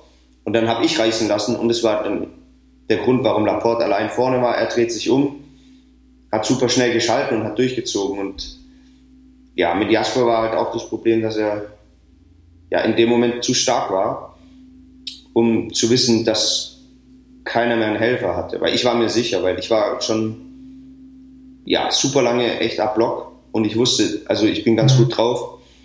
Und wenn ich so leide, dann ist hier kein Sprintteam mehr mit vielen Helfern da. Ja, das ist ein bisschen das Problem, wenn man so gut in Form ist. Jasper wusste das nicht, der dachte, wir sind noch mit einem riesen Feld unterwegs und er muss jetzt die Lücke nicht gleich schließen, weil ja irgendwelche anderen Helfer das Loch gleich noch zufahren. Mhm. Ja, und dann hat er zu spät reagiert. Also er ist dann noch eine extrem gute letzte Minute gefahren, was Wattwerte angeht. Ähm, ja, war dann ein bisschen bitter, weil er offensichtlich der Stärkste war. Laporte an dem Tag vielleicht der cleverste, aber es ist äh, ja, super ärgerlich gewesen, weil wir wussten, dass er den Tag gewonnen hätte, hätten wir den kleinen Fehler nicht begangen. Ja. Er ist, ist auf jeden Fall gut mal jetzt aus beiden, weil ich glaube, die Etappe, die Wout gewinnt, hat man eigentlich keine Infos gehabt, warum es dazu gekommen ist, dass ihr nicht wusstet, dass äh, jemand vorne ist. Und wenn du jetzt so sagst, wussten mehrere Teams anscheinend nicht, finde ich interessant, das mal irgendwie zu hören, was der Grund war und dann das gleiche. Äh, ich wusste nicht, dass du das Loch da gelassen hast. Äh, ist natürlich ein Luxusproblem, wenn du gar nicht merkst, äh, dass alle um dich herum leiden und ja, ja. irgendwann man denkt, die müssen eigentlich noch irgendwie jetzt fahren können. Ähm, aber sicherlich war es umso geiler, dann auf dem Champs-Élysées zu gewinnen, oder? Also ich weiß nicht, also ich kann mir, ich kann mir das ehrlich gesagt gar nicht vorstellen, als mhm. Teammitglied, gerade als Anfahrer, wenn dann der Sprinter dann auch noch so überragend gewinnt. Also letztes Jahr war es ja große Enttäuschung und dieses Jahr ja, mit Abstand der schnellste da. Ja. Ähm, wie war das dann? Ja, irgendwie sind die Siege dieses Jahr bei uns, die werden komisch zelebriert. Im Radio findet da nämlich gar nicht statt. Also ähm, ich musste super früh meinen Job machen, weil das war der einzige Tag, an dem wir mich mal gewechselt hatten. Also ich sollte im Champs-Élysées der vorletzte Mann sein. Und ähm, ja, das hat nicht ganz geklappt. Am Ende war ich irgendwie doch der Letzte, wusste aber nicht so richtig, dass der Teamkollege nicht da war. Und warum habt ihr getauscht? Entschuldigung. Es war so ein bisschen Experiment. Die Sache ist, dass äh, Edward Plankert, der eigentlich der vorletzte Mann ist, wirklich bewiesen hat, dass er super gut drauf ist. Und ich habe halt gesagt, dass auch hier die Ironie ein bisschen, in Carcassonne war der einzige Tag, wo ich einen guten Kick gehabt hätte. Also, es hört sich jetzt so an, als ob ich keinen gehabt hätte, aber für das Verhältnis bei der Tour de France eben. Ähm, bei den anderen Rennen hätte ich das sicherlich gehabt, ähm, wurde da aber von Meskets eingeboxt. Und ich weiß schon, dass, ja, wir sind da noch ein bisschen dabei, das rauszufinden, aber es könnte sein, dass ich sogar mit meinen Qualitäten sogar noch besser als vorletzter Mann geeignet wäre, wenn wir einen sehr, sehr guten letzten Mann hätten, also von physischen Fähigkeiten. Mhm. Ähm, ja, und dann hatten wir das so ein bisschen besprochen und dann hatten wir gesagt, gut, Blanki ist gerade physisch in sehr guter Verfassung. Wir versuchen es einfach mal und drehen das Ganze um, weil wir gesagt haben, dass die Posi extrem wichtig ist vor dem letzten Kilometer und ich immer halt der Hauptverantwortliche bin, dass wir da sind, wo wir am Ende sind also den Zug leiten und so, das mache immer ich. Und dann hat man gesagt, gut, dann setzen wir mich ein bisschen früher ein und dann wissen wir, dass wir auf jeden Fall da sind. Und dann, ähm, ja, schauen wir, was passiert. Das war tatsächlich ein Experiment und wir haben uns auch alle so ein bisschen gefragt, ob der Champs-Élysées der richtige Moment ist, ein Experiment zu wagen. ähm, aber tatsächlich war die Stimmung im Bus und im Team immer ganz locker, sodass wir gesagt haben, ja gut, ähm, was soll schiefgehen? Also wir haben den stärksten Mann, da waren wir uns schon sicher. Also für uns kam es jetzt gar nicht so überraschend, wie Jasper den Sprint gewinnt. Ja, okay. aber brutal hektisch äh, fand ich dieses Jahr im Champs-Élysées, weil dann doch noch mehr Teams da, glaube ich, äh, im Vergleich zu den anderen Jahren versucht haben, da ihre Sprinter zu platzieren. Aber ich fand auch die Dynamik allgemein bei den ganzen Sprints dieses Jahr so chaotisch, also gar nicht so sortiert. Und auch da wieder Giro Vuelta Vergleich, da ist man es irgendwie gewohnt, gerade bei der Vuelta, dass da, da gewinnen halt dann auch mal so, so Semi-Sprinter oder halt Leute, die einfach schnell sind, aber jetzt, die man nicht unbedingt als Sprinter kategorisi kategorisieren würde. Aber der Tour Jahr war auch so ein Durcheinander und sonst ist da ja wirklich immer so ein Zug, der alles kontrolliert, aber ähm, ich weiß nicht, ob das dein Empfinden auch so war, aber ich von außen sah das echt äh, wie so eine Boxerei einfach aus jeden Tag, wie, wie man es eigentlich eher vom Giro vielleicht kennt. Ja, um die Frage so richtig zu beantworten, fehlt mir, glaube ich, eine zweite Tour. Also so, ich hatte keine Erfahrung von den Vorjahren. Ähm, ich fand, es, es ging. Ähm, es war noch erträglich, so vom, vom, vom Stresslevel und ich bin auch ganz froh, dass es nicht so krasse Massenstürze im Sprint selbst gab. Das ist ja bei der mhm. Tour, glaube ich, doch immer noch äh, überraschend und erfreulich. Ja, aber ein paar Sachen kamen sicherlich anders und das war auch dem geschuldet, dass es so ein Boxkampf war, wie zum Beispiel diese Etappe, die Grunewegen gewinnt. Ähm, ja, wie da das Peloton die letzte Kurve gefahren ist, so das habe ich selten gesehen und das ist schon dem auch geschuldet, dass es so, dass da so eine krasse Dynamik drin war und ähm, schwierig zu beurteilen am Ende des Tages das vielleicht mal einen Punkt anzusetzen, wie du überhaupt äh, zu deiner ersten Tour de France mit 30 Jahren gekommen bist. Das ist ja vielleicht dann doch eher so der mhm, ungewöhnlich, genau. ungewöhnliche Weg äh, für, für einen Radprofi. Ähm, ich habe mal so eine kleine Übersicht von deinen Stationen mir aufgeschrieben. Du bist so durch die U19 eigentlich noch relativ so unspektakulär durchgekommen, sag ich mal. Es war schon sehr gut, was du da so abgeliefert hast. Und genauso ging das eigentlich in der U23 weiter. Ähm, du bist dann für Team Heizomat gefahren, was dann, glaube ich, irgendwann im letzten Jahr zum Team Radnet Heizomat geworden ist. Und äh, ja, war so eher unauffällig. So erst so dem, in, der, in der zweiten Hälfte der U23, da, da fing es dann so an, dass du ab und zu mal hier eine Platzierung geholt hast, die man so zählen konnte. Ähm, also das hört sich jetzt so ein bisschen vielleicht komisch an, es wurde ja nachher deutlich besser, sagen wir mal so. Ne? Also es ist ja, deine, deine Karriere hatte eher so einen, so einen langsamen Start hingelegt, würde ich mal sagen. Ähm, ja, wie, wie war das so in deiner U23-Zeit? Hast du äh, noch eine Ausbildung gemacht? Hast du irgendwas gemacht, was dich so ein bisschen vielleicht davon abgehalten hat, schon früher ähm, ja quasi auf das Level zu kommen, was du halt in den Jahren danach letztendlich bewiesen hast oder jetzt ähm, auch im Nachhinein äh, hat man ja gesehen, okay, ähm, der hat ja das Zeug doch zu einem sehr guten Radprofi. Ja, nee, das lag jetzt nicht. Also ich habe ganz normal Abi gemacht, ähm, war danach zwei Jahre in der Sportfördergruppe, weil so es geht ja nur bis Ende der U23 und halt spät im Jahr geboren, deswegen hatte ich nur zwei Jahre nach dem Abi noch in der U23.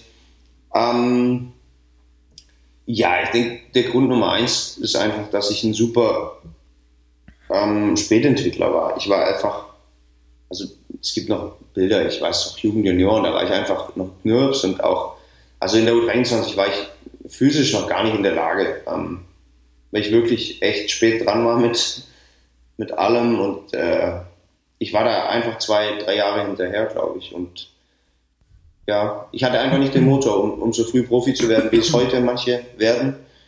Hm. Aber äh, was ich, was ich bei dir halt echt äh, einfach krass finde, ist dann so nach der U23, dann Jahre, als du bei Leopard warst, ähm, also in Luxemburg bei dem Conti-Team, wie du einfach immer, wenn man dich am Start gesehen hat, und es war jetzt nicht unbedingt eine Bergetappe, kommt man nicht immer man Zehner auf Top 3 setzen oder du gewinnst, aber dann halt eben in Anführungsstrichen nur den Sprint, aber einer ist vorne raus. Irgendwie auf jeden Fall so die Konstellation. oder zumindest mal Top 10. Das war ja unglaublich, wie viele mhm.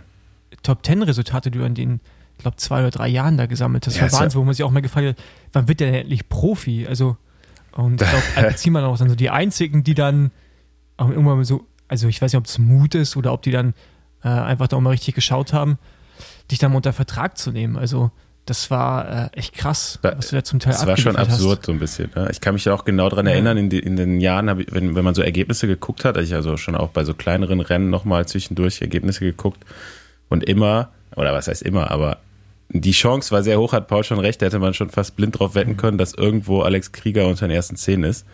Und du hast ja dann... 13, äh, ja. 13, 13 Top Tens in 53 Renntagen 2019. Ja, ja in glaub, einem 2018, Jahr. Ne? Also 2018 in hatte ich in, das war krass, 2018 hatte ich glaube ich 36 Top Tens oder so. In, in ein paar, ja, nur wenige nicht. Ja, ich muss sagen, dass einfach das Jahre waren und der Wille, Profi zu werden, einfach noch, noch krass, krass da war. Ich hatte gesehen, dass eben da die Entwicklung da war, dass es noch von Jahr zu Jahr besser wurde. Aber es ist einfach auch super, super schwer, nach der U23 noch noch Profi zu werden und vor allem ein paar Jahre danach. Ähm, vor allem mit diesem Jugendwahn, der so ein bisschen anliegt und dann, wenn man eben kein Siegfahrer ist. Ähm, mhm. Ja, es ist schwierig und die Qualitäten, die ich eben jetzt habe und die man auch jetzt bei mir im Team wertschätzt bei mir, die sind halt ganz, ganz schwer aufs Papier zu kriegen in Form von einem Ergebnis. Und ich meine, Scouting ist halt nicht da, also ist ja keine TV-Präsenz bei diesen kleineren Rennen. Also wer, wer soll denn hm.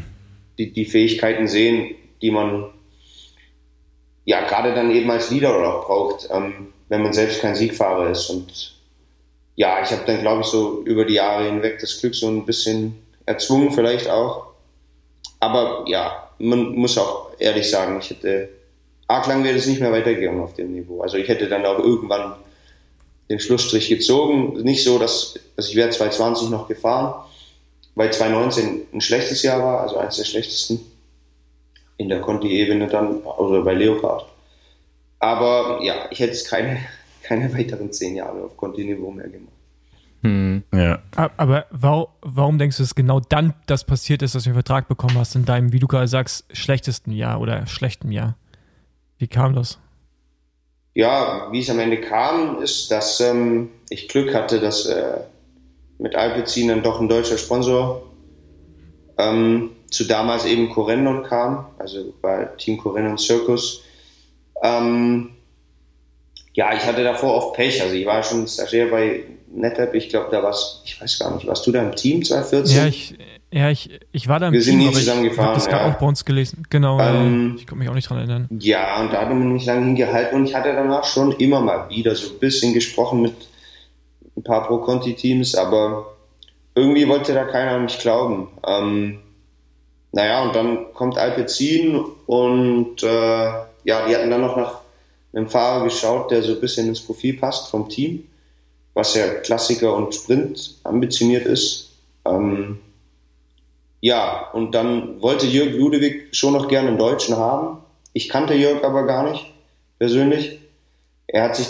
Genau, Kontext, äh, kurz Kontext. Ähm, der ist quasi der Sponsoring Manager bei Alpecin, oder? Richtig, genau. Äh, ich glaube genau. offiziell Sportmarketing-Chef oder so. Ich will jetzt ihn nicht falsch taufen hier, aber genau, also er ist, wie du schon sagst, er managt das Sponsoring bei Alpecin. Äh, war ja selbst Profi und ähm, ja, er hat da ein paar Leute gefragt da ist wohl ein paar Mal mein Name dann gefallen, unter anderem auch äh, hat Lennart Klein gefragt, der damals auch bei Leopard ein bisschen involviert war und der wusste, was ich kann. Ähm, ja, dann hat er sich das ein bisschen angeschaut, wir haben geredet und er hat es an die Rotochts weitergegeben und ja, gut, man muss sagen, die Rotochts haben den Mut, auch so Fahrer zu nehmen. Ich war nicht der Letzte, den die genommen hatten, also der auch schon älter ist und nicht Profi war. Ja, bei denen einfach diese mentale Einstellung eben gefällt, nicht aufzugeben und da lange durchzuziehen, weil das, glaube ich, auch so ein bisschen die eigene Identität von denen ist. Ja, und dann, klar, ganz unten angefangen, aber dann habe ich die Plattform endlich bekommen, um, um mich zu beweisen. Ich meine, das war take it or leave it. Da braucht man kein Geheimnis drum machen. Mindestgehalt ein Jahr und unten in der Hierarchie angefangen und dann ja, musste man sich da halt so ein bisschen beweisen. Das kann man schon, äh, glaube ich, sagen, dass du äh, ein sehr großes äh, Durchhaltevermögen haben muss. Ich meine, du bist fünf Jahre alleine bei Team Leopard gefahren, davor war, glaube ich, noch ein Jahr Team Stuttgart, also sechs Jahre im, im KT-Bereich immer noch mit dem Wunsch, Profi zu werden. Was hast du in der Zeit neben dem Sport gemacht? Hast du noch irgendwas anderes äh, gemacht? Irgendwie eine Ausbildung, Studium oder hast du nebenbei gearbeitet? Das muss man ja auch noch irgendwie alles äh, mhm. auf die Reihe bekommen. Ne? Auf, man, da kann man ja jetzt auch mal sagen, dass man eigentlich in dem KT-Bereich auch nicht äh, so viel Geld, dass man da wirklich von leben kann. Ne? Ja, das ist korrekt. Ja, am Ende waren es ja sogar mit der U23 seit zehn Jahren KT. Ähm, ja, ich habe dann ähm, ja, 2015 ein Studium begonnen in Ansbach, also internationales äh, Management. Ähm, genau, das ist äh, zu zwei Dritteln fertig. Ich hatte das dann on hold gelegt, als ich zu Alpecin kam, weil mir dann wirklich die Zeit ausgegangen ist. Also ich hätte das schon in der Intensität weitermachen können, das Studium, aber dann wären mir am Ende die Semester ausgegangen. Deswegen musste ich das äh, ein bisschen auf Eis legen. Ähm, so, jetzt habe ich den roten Faden ein bisschen verloren. Was war die ursprüngliche Frage? Wie du das überhaupt so hinbekommen so, hast, mit genau. dem quasi ja, KT-Gehalt zu überleben. Genau, dann, äh, wie gesagt, Studium angefangen. Ich hatte Glück, dass äh, Leopard ein bisschen besser bezahlt wie die deutschen KT-Teams. Und dass ich ja, für KT-Fahrer, glaube ich, nicht gut, also für einen KT-Fahrer gut verdient habe, ja. Ähm, und sicherlich Unterstützung von zu Hause hatte. Ähm, ich hatte zum Glück so von diesem doch ganz okayen Gehalt für das Alter bei der Bundeswehr mir so ein bisschen was angespart. Mhm. Und ja, habe zu Hause gelebt, musste da keine Miete zahlen. Ich habe schon versucht, mein, meinen Eltern nicht auf der Tasche zu liegen. Das hat auch ganz gut geklappt. Aber man muss offen sagen, dass äh, eine eigene Wohnung, selbst wenn es nur eine Einzimmerwohnung gewesen wäre und dann noch Trainingslager, die man ja doch auch privat finanzieren muss, wenn man mehr als eins machen will. Und dass es nicht geklappt hätte ohne, ohne die Unterstützung meiner Eltern. Ja, ist schon krass. Ja, krasser ja. Weg auf jeden Fall. Und dann nächstes Jahr World Tour Fahrer. ja. Endlich. 2020, genau, wirst du dann Profi bei Alpecin Phoenix damals noch. Die waren äh, oder sind ja noch quasi ein Pro-Team. Also mit 28. Äh, ein Jahresvertrag hast du eben angesprochen und dann äh, passiert natürlich auch das, was glaube ich dann erstmal auch ein richtiger Downer gewesen sein muss wieder, dass äh, ja die Pandemie geht los, die, alle Rennen fallen aus. Ich glaube in der Situation war es glaube ich für keinen Radprofi irgendwie einfach, aber vielleicht für jemanden, der nach so einer langen Wartezeit äh, Profi wird und dann nur einen Einjahresvertrag hat. Was ist dir da so durch den Kopf gegangen? Ja, gut, ähm, das war super zäh. Äh, weil klar, wenn man halt nur ein Jahr hat, ähm, läuft einem so ein bisschen die Zeit davon, sich zu beweisen. Und ich meine, diese Corona-Pause wurde ja länger und länger. Ja, Gregor Wilwohl hat damals schon den Witz gemacht. Äh, der war sportlicher Leiter bei Leopard und ja, der hat mich, glaube ich, auch ziemlich geschätzt als Rennfahrer. Und der hat sich auch immer gefragt, warum wirst ich Profi? Und dann bin ich einmal Profi geworden und dann hat er mich angerufen und hat gemeint, ja, irgendwie soll es nicht sein, dass du als Profi Radrennen fahren sollst. Das war während der Corona-Zeit. Ja, ähm, das war nicht einfach, aber ja, ich habe mich da jetzt nicht drauf zu sehr, also zumindest versucht, nicht zu sehr darauf zu fokussieren, dass es jetzt so eine zähe Sache ist und habe einfach versucht, dann mich super gut vorzubereiten und eben ready zu sein, wenn es losging. Das hast du auch geschafft. Genau, und dann. Nur mal hier einwerfen, 36 Renntage, schon wieder 17 Top Tens gefahren, auch in 2020. ja, ich hatte da so ein bisschen, was heißt Glück? Ich, ich weiß gar nicht, wo das angefangen hat. Da durfte ich mal dann auf eigenes Ergebnis fahren. Und dann sind es ja schon auch noch ist es ein Jahr gewesen, wo diese Punkte für uns sehr, sehr wichtig waren. Und diese UCI-Regel besagt ja, dass nur die Punkte von den besten zehn Punktesammlern im Team zählen. Und wenn man dann eben einmal weit vorne ist im eigenen Team, dann ist es für das Team natürlich umso lukrativer für denselben Fahrer noch Punkte zu sammeln, weil wenn der eine irgendwie mhm. Beispiel 200 hat und dann und der ist Neunter und dann holt ein anderer 220, dann kickt er den mit 200 raus und dann macht schon Sinn, immer für den gleichen Fahrer Punkte zu sammeln. Ja, und am Ende hatte ich dann so viele, dass ich schon, glaube ich, so ein bisschen Ende des Jahres mein eigenes Rennprogramm bekommen hatte, wo ich viel auf eigene Kappe fahren konnte. Ähm, aber zum Glück zwischendurch auch immer mal noch ein Rennen mit Tim Merlier gefahren bin, wo dieses Verhältnis so ein bisschen angefangen hat, äh, sich zu entwickeln. Und ähm, ja, weil am Endeffekt war ich ja dann, ja, das war ein schönes Jahr und ich hatte Punkte gesammelt, aber bringt mich ja in meiner Karriere dann nicht so viel weiter, weil ich ja dann wieder dieser Top-Ten-Fahrer war und das ist mhm. nicht das, wo ich, wo ich hin wollte. Ich meine, das gibt es auch im, im World Tour-Bereich, aber finde ich nicht so spannend, ähm, weil man dann auch eher so ein bisschen Einzelkämpfer ist. Und ähm, ja, das war sehr, sehr wichtig für mich, dass ich da dann eben noch ein bisschen mit Merlier gefahren bin und er das auch so ein bisschen gesehen hat, die Qualitäten in mir und ich meine, so ein Verhältnis Sprinter-Anfahrer selbst wenn man mal den Namen als Anfahrer hat, muss man trotzdem mit jedem Sprinter irgendwie von neu beginnen. Und das war sehr, sehr wichtig, einfach, dass wir da schon zwei Rennen oder so, zwei Rundfahrten zumindest, Tour de Wallonie und äh, Czech Cycling Tour, da war vielleicht noch was, genau. Das war ein, ein guter Beginn für diese mhm. Anfahrergeschichte. Mhm. Ja, was mich mal jetzt in dem Kontext auch interessieren würde, ist, ähm, Du bist mir dann beim Giro 2021, der erste Giro, auch aufgefallen, dass du hast da jetzt schon einen ziemlich guten Job gemacht für, wer ist der gefahren? Melier? Genau, das war Tim Melier, genau. genau. Genau, und du hast dich da oftmals selber in eine Situation gebracht, wo Tim vielleicht nicht mehr da war, also wo du selber hättest sprinten können, wo du so weit vor dem Ziel irgendwie in einer, eigentlich einer perfekten Position gewesen bist, aber du einfach aufgehört hast zu sprinten. Ich habe mir jetzt irgendwie eine Etappe mal mindestens im Kopf, wo das so war, vielleicht nicht sogar zwei. Ähm, hast du da einfach dann nicht, ist jetzt nicht böse gemeint, also diese Siegermentalität, um dann zu sagen, okay, gut, scheiß drauf, ich ziehe jetzt hier durch?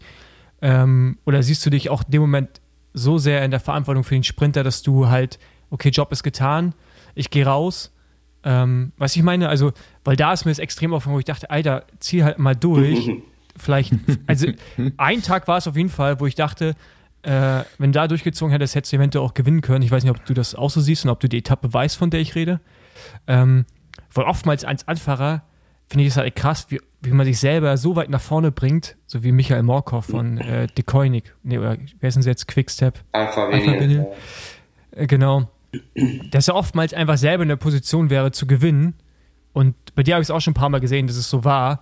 Aber hast du einfach nicht den, ja, dieses, diesen letzten Killerinstinkt oder was denkst du, was es dann auch ist, weshalb es dann nicht dafür reicht oder so? Ja, gut, ähm, ich glaube, Möglichkeiten, wo das eher gepasst hätte, war letztes Jahr bei der Vuelta, wo dann mal so zweimal was schief lief, als ich für Modulo gefahren bin, als Jasper schon nach Hause ist. Beim Giro selbst ähm, habe ich zwei Sprints im Kopf, wo ich denke, die du, ähm, ja, die deine Etappe matchen könnten. Ähm, aber man darf nicht vergessen, dass, Sprint, dass Tim schon auch eine sehr, sehr eigene Vorliebe hat. Also ähm, er will meistens abgeliefert werden. Und wenn es klar ist, dass er in einer guten Pose ist, ist es ihm am liebsten, dass man dann relativ früh schon fährt, um einfach das Feld ähm, schnell zu halten, so dass er dann selbst entscheiden kann, wann er geht, weil er geht meistens auch sehr, sehr früh los, fährt er gern lange Sprints ähm, genau, mir persönlich, wo ich mir denken könnte, dass du den meinst, ist eigentlich die Etappe, wo er gewinnt ähm, oder die, wo er aus dem Pedal fällt. Aber ähm, beides Mal war das schon sehr, sehr, also glaube ich nicht.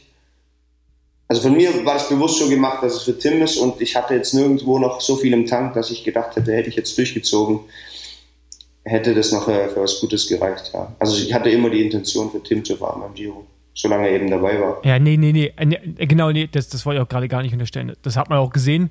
Ähm, aber ich weiß nicht, ob vielleicht war es dann auch Vuelta, aber ich hatte es auf jeden Fall so im Kopf, wo ich mir manchmal echt dachte, okay. Ja, ich glaube, du meinst krass, die Vuelta, krasser, da haben mich das viele Leute gefragt. Krasser, krasser Kick und dann einfach aufgehört. Ja, das war die Vuelta. du meinst die Vuelta.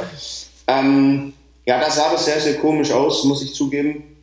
Ähm, das war die Etappe, die ähm, am Ende Florian seine Schall gewinnt. Ähm, hm.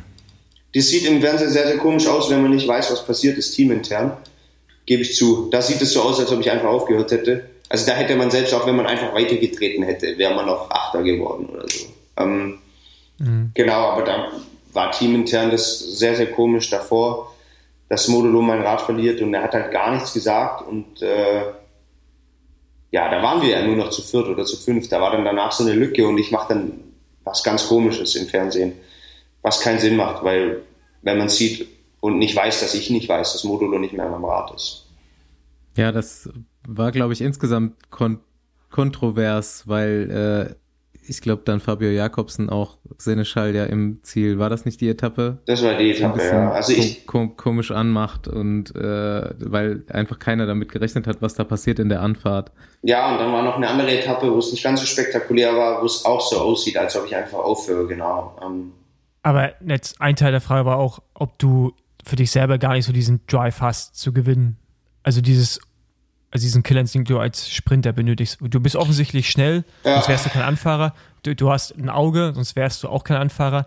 Das heißt, es fehlt da irgendwo das letzte Quäntchen, ja, das, um halt dann selber der Sprinter das, zu sein. Genau, ja. Ähm, wenn man jetzt die Tour sieht, oder bei den Grand Tours ist es sicherlich auch ein bisschen ähm, physisch, dass mir da so der, der, der letzte Kick fehlt, auch in, in den die Sprinter eben haben und auch ein Stück weit wahrscheinlich dieser Killerinstinkt, den manche schon sehr, sehr ausgeprägt haben. Ich würde schon sagen, dass ich den auch habe, aber vielleicht nicht in der, ähm, ja, in der Weise, in der den die Top-Sprinter haben, das stimmt schon.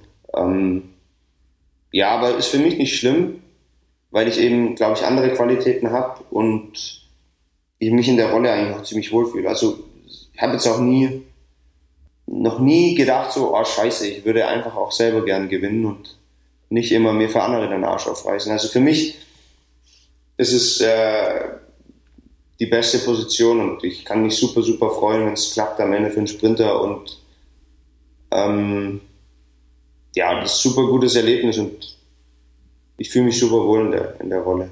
Und ja, also ich finde ja auch so, das äh, macht auf jeden Fall Sinn, was du da sagst, weil so, so langsam, sage ich mal, wie deine Karriere angefangen hat, desto steiler hat sie jetzt eigentlich bei den Profis dann äh, ihren Weg genommen. Ähm, wir haben jetzt schon so erfahren, im ersten Jahr dann direkt ein Giro gefahren und Vuelta, also vorher noch nie eine Grand Tour gefahren. Eigentlich nur eine halbe Profisaison, so eine, also bei den Großen äh, in den Beinen, dann direkt zwei Grand Tours, auch schon krass auf jeden Fall. Und äh, dann geht es im dritten Jahr weiter mit eben Giro und dann den mehr oder weniger zur Vorbereitung für die Tour, erste Tour de France. Jetzt bist du Anfahrer vom, von einem der vermeintlich besten Sprinter aktuell. Also ich glaube, jetzt bei der Tour hat er eindeutig bewiesen, ähm, dass er auf dem Niveau eben bei der Tour de France gewinnen kann und auch wahrscheinlich in den nächsten Jahren so zusammen mit Jakobsen so die beiden dominierenden Figuren sein werden so. Ähm, ja, wo, wie siehst du deine, deine Karriere weitergehen? Was sind so deine Ziele jetzt noch? So, willst du doch nochmal irgendwo ein Rennen gewinnen oder sagst du jetzt einfach, okay, die nächsten Jahre gerne mit Philipsen oder äh, mit welchem Sprinter auch immer äh, weiter Erfolge einfahren? Ja, auf jeden Fall letzteres. Ähm, ich habe natürlich auch nichts dagegen, wenn ich äh, jetzt auch am Ende des Jahres, wenn wir sagen können, ähm, wir fahren mal noch ein paar Punkt 1 Rennen oder so und wenn ich da mal meine eigene Chance bekomme, das wäre schon cool und wenn es irgendwann mal klappt, man darf auch nicht vergessen, jetzt ist nicht, dass man Tour de France gefahren ist und dann fährt man wieder mal 1.1 Rennen und dann ist einfach zu gewinnen. Mhm. Also jedes mhm. Rennen muss man am Ende erstmal gewinnen. Ähm, aber klar, am Ende, ich freue mich immer, wenn ich auch mal zwei, drei Tage im Jahr habe, wo ich äh, selber auf Ergebnis fahren kann und klar versucht man sich dann natürlich Tage rauszusuchen, die einem auch liegen. Also da würde ich mir keinen Sprint Royal raussuchen wollen. Ähm, aber auf jeden Fall sind die Ziele, mich weiter als Anfahrer zu verbessern und ähm, auch dem Team zu helfen. Wir haben schon eine Vision auch, also wir wollen schon auch weiter diese Richtung gehen, auf Sprints und Klassiker und ich meine, wir haben ja keine GC-Ambition. Das gibt uns extrem viel Freiraum in diesen Sprint- und Klassiker-Ambitionen und auch diese Etappen mit Mathieu van der Poel. Und ähm, ja, das ist natürlich für mich ein super interessantes Projekt, weil also in einem Team wie jetzt nehme ich mal Ineos oder so, da, was will ich, also da hätte ich keinen Platz bei einer Grand Tour. Weil mhm. ähm, dafür ist es super und das Team will noch attraktiver werden. Also wir wollen halt auch, ich glaube, die wollen auch das junge Sprinter sehen. Wow, geil. Ähm, Alpecin, die König, die haben echt einen geilen Sprintzug. Da kann ich mich echt super entwickeln und da will die, da soll die Reise fürs Team hingehen und ähm, gleichzeitig auch meine eigenen Fähigkeiten als Anfahrer noch zu verbessern. Und ähm, ich meine, ich entwickle mich ja auch physisch noch weiter. Das ist natürlich auch bei mir kommt das jetzt wieder ein bisschen später, aber die Grand Tours bringen einen ja schon auch weiter. Und die kam bei mir halt ziemlich spät und deswegen ist es auch gut zu sehen, dass es da noch nicht ganz stagniert. Also, dass ich auch mit 30 noch ein bisschen besser werde. Die Kurve ist ja so steil die letzten, Ta letzten Jahre. Äh, wenn Philipsen jetzt, ich meine, der hat sich jetzt auch mal so richtig, klar war der schon etabliert, aber so ein Sieg auf dem Champs-Élysées ist ja jetzt doch auch irgendwie nochmal so der Ritterschlag. Und ähm, wenn das funktioniert, kann ich mir schon vorstellen, dass du da die nächsten Jahre noch richtig richtig gute Einsätze bekommst und ihr vielleicht auch noch richtig harte Erfolge feiert. Ähm, was mich auch interessiert, ist so ein bisschen, schneiden wir sonst vielleicht schon ein bisschen früher an, aber jetzt auf jeden Fall, wer ist Alex Krieger eigentlich noch so neben dem Radsport? Das ist jetzt, es wird insofern spannend, weil wenn ich mir diese äh, Liste deiner Teams und diese diesen Aufwand angucke, den du gebraucht hast, da hinzukommen, dann ist da ja wahrscheinlich wirklich nicht mehr viel Zeit und äh, Kraft neben dem Radsport möglich. Aber was machst du so, wenn du nicht Rad fährst? Was, was findest du gut? Ah, irgendwelche anderen Hobbys? Erzähl mal. Alex Krieger ja, privat. Alex Krieger privat. ähm, ja, Hobbys. Boah die sind auf jeden Fall da. Es ist nicht so, dass ich nur von Radsport lebe. Ich glaube, für mich ist auch ganz, ganz wichtig, also auch für das, die mentale Gesundheit ist für mich immer wichtig, dass wenn ich zu Hause bin, auch immer ein paar Stunden am Tag habe, äh, die sich nicht um Radsport drehen. Also ich merke, mhm. gerade in so Phasen, jetzt wie eben die letzten Monate seit Mitte April, wo ich ja doch auch schon die Giro-Vorbereitung mitgemacht habe und ja, dass es irgendwann mental für mich grenzwertig wird, wenn wenn zu viele Wochen aufeinander kommen, wo ich dem Radsport nicht ent, entfliehen kann. Ähm, deswegen ist es auch für mich super gut, dass ich noch, dass ich hier wohne, wo ich wohne, wo ich aufgewachsen bin und auch einfach Leute außerhalb der Radsportbubble habe, mit denen ich dauernd was machen kann oder mit denen ich was machen kann, wenn ich hier bin. Ich glaube, für mich wäre es nicht gut. Ich finde Girona eine geile Stadt und bin da auch gern zum Trainieren, aber dauerhaft da zu leben, wäre für mich, glaube ich, kontraproduktiv, weil man halt jeden Tag extrem viele Radsportler trifft. Und ja, wenn ich zu Hause bin, ich verbringe Zeit mit Freunden. Dann äh, ein Hobby, das ich mit einigen Radfahrern, glaube ich, teile, ist so ein bisschen die Kaffeegeschichte. Ähm, ja, dann habe ich eine Vespa, die ich gerne bewege. Ich habe von meinem Opa einen Traktor ah. geerbt, ähm, der schon äh, 65 Jahre alt ist, mit dem es auch Bock macht, äh, rumzufahren. Das ist sehr, sehr ähm, gemächliches Tempo, entschleunigt. Und äh, ja, Zeit mit Freunden verbringen, auch dann mal so versuchen, das Leben ein bisschen zu genießen in den Maßen, halt, dass man auch mal ein Glas Bier, ein Glas Wein oder ein Bierchen mit, mit Freunden trinkt und eben ja versucht zum Radsport wegzukommen und ähm, auch so nicht vergisst, wie das normale Leben funktioniert, weil es halt doch ja, einen, äh, von außen betrachtet finde ich das doch schon eine kleine komische Welt oder eine mhm. sehr, sehr eigene Welt.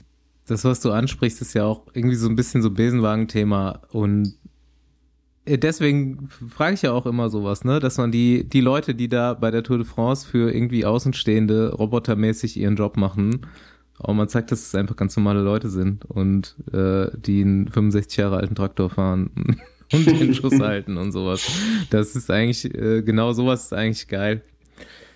Ähm, ja, keine Ahnung, machen wir mal noch so eine Besenwagen-Kategorie. Hast, hast du eine Geschichte irgendwann aus deiner, äh, deiner Karriere, wo du im Besenwagen sitzt? Irgende, irgendwas, an was du dich erinnerst? An was denkst, an welche Situation denkst du zuerst, wenn du Besenwagen hörst?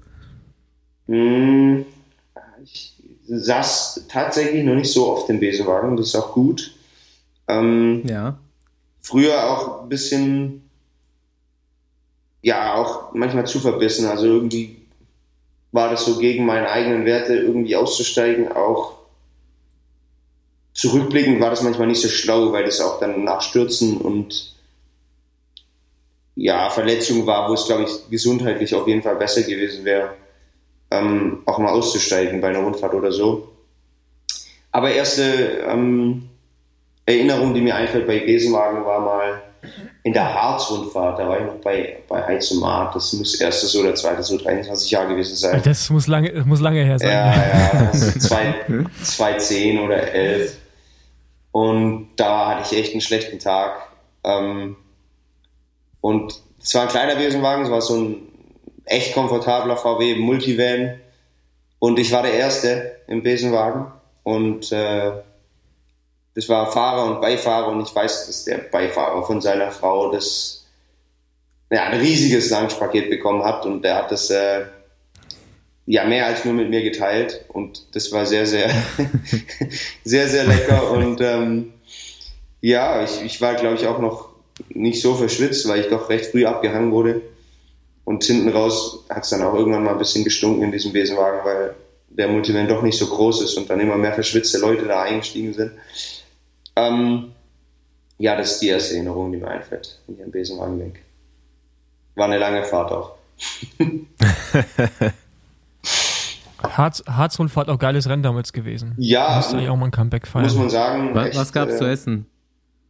Ja, das waren super, super gut belegte Brote und Obst und Gemüse. nice. und das äh, hat die Frau schon mit Liebe gemacht. äh, jo, Andi, hast du noch eine was interessiert dich noch? Hm. Was glaubst du, wer, wer gewinnt den Sprint? Alex Krieger oder Mathieu van der Poel? Gegen Mathieu keine Chance. Mathieu ist keine ja selbst Chance. so schnell, das ist, äh, der hat keinen Bock auf Massensprints, aber ähm, in einem Trainingssprint 1 zu 1 gegen Mathieu, auch von den besten Sprintern, wird es echt schwer wird es super schwer. Also wenn bei uns im Sprint Mathieu oder Jasper, eh Jasper oder Tim gegen Mathieu sprinten, äh, ganz schwer. Mathieu ist super schnell. Also ich keine Chance gegen Mathieu. Krass. Okay. Verlieren die? Wie, wie, wie oft verlieren die, wie oft gewinnen die? Oder Anna, wie oft gewinnt Mathieu dann? Ja, jetzt. Wahrscheinlich. Klar, wenn es leicht bergauf geht, wird es noch schwerer gegen Mathieu und im Antritt. Ja. Aber jetzt im Training in Dänemark war es schon da ist Mathieu auch gegen Jasper, glaube ich, gesprintet. Drei oder drei Mal oder so, vier Mal zwei Tage vor Rundfahrtstart. Da hat Jasper, glaube ich, schon drei von vier gewonnen, aber es ist wirklich, wirklich super eng. Und ähm, ich bin auch gegen Jasper gesprintet.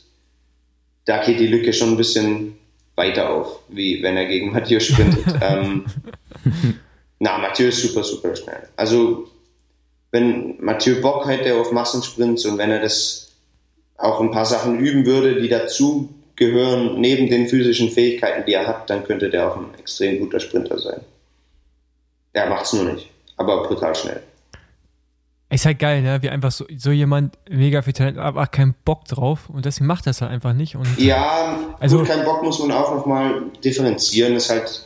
Ja, klar. Also es bringt andere Sachen mit sich, ich weiß, aber. Ja, beim Giro hatten wir schon auch mal, da hatten wir dann irgendwann keinen Sprinter mehr, also recht schnell schon kein Sprinter mehr. Und dann ist es halt für Mathieu auch schwer, jeden Tag dann diesen Erfolgsdruck zu haben. Deswegen macht man schon um ihn, ja, und auch Sturzgefahr. Man sagt dann halt, man hat ja da noch gesagt, die, Kur, die Tour kommt noch und wir fahren dann nur Sprints, die auf Mathieu zugeschnitten sind. Und ähm, hm, hm. ja, aber er ist super, super schnell. Okay. Ähm, warte, Erzähl uns noch was zu deinem neuen deutschen Teamkollegen, unserem Praktikanten, Maurice. Baller. Wie findet der sich so ins Team ein? Seid ihr schon zusammen gefahren?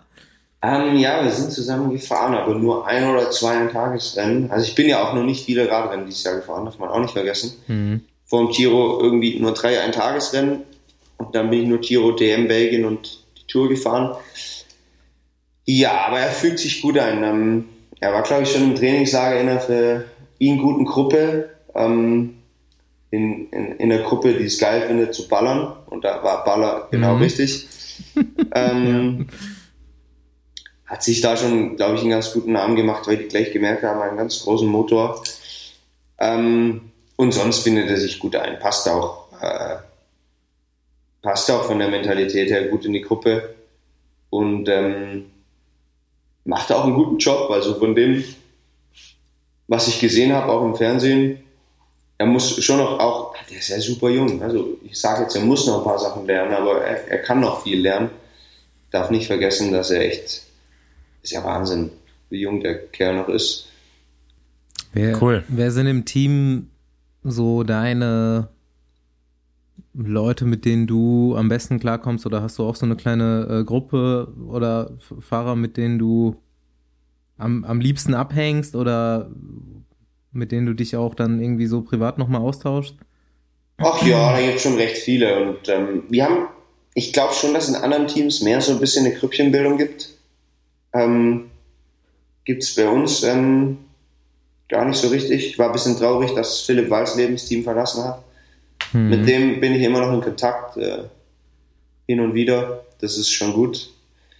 Ähm, ja, aber sonst äh, lustige Truppe. Auch jetzt bei der Tour äh, hatten wir eine, eine coole Mannschaft. War erst mit Michael Gogel auf dem Zimmer, der ist dann leider nach Hause und dann war ich mit Christian Sparagli. Den kannte ich auch noch nicht so gut, weil wir nicht so viel Rennen zusammengefahren sind, aber ist auch eine, eine lebende Legende. Und ähm, ja, ich, ich glaube, durch die, durch die Gruppe hinweg ist, ist, ist äh, ich glaube, eine sehr, sehr gute Atmosphäre, wenn man es mit anderen Teams vergleicht. Ich habe auch da halt wieder weniger Erfahrung, weil ich noch nie in einem anderen Profiteam war.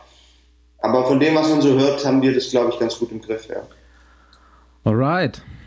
Dann bin ich jetzt langsam auch so ein bisschen mit meinem Latein am Ende hier. Aber super spannend auf jeden Fall. Sehr spannende Perspektive. Ähm, ja, such dir mal, du darfst jetzt ein Rennen aussuchen, was du gewinnst oder auf dem Podium beendest in den nächsten vier Jahren.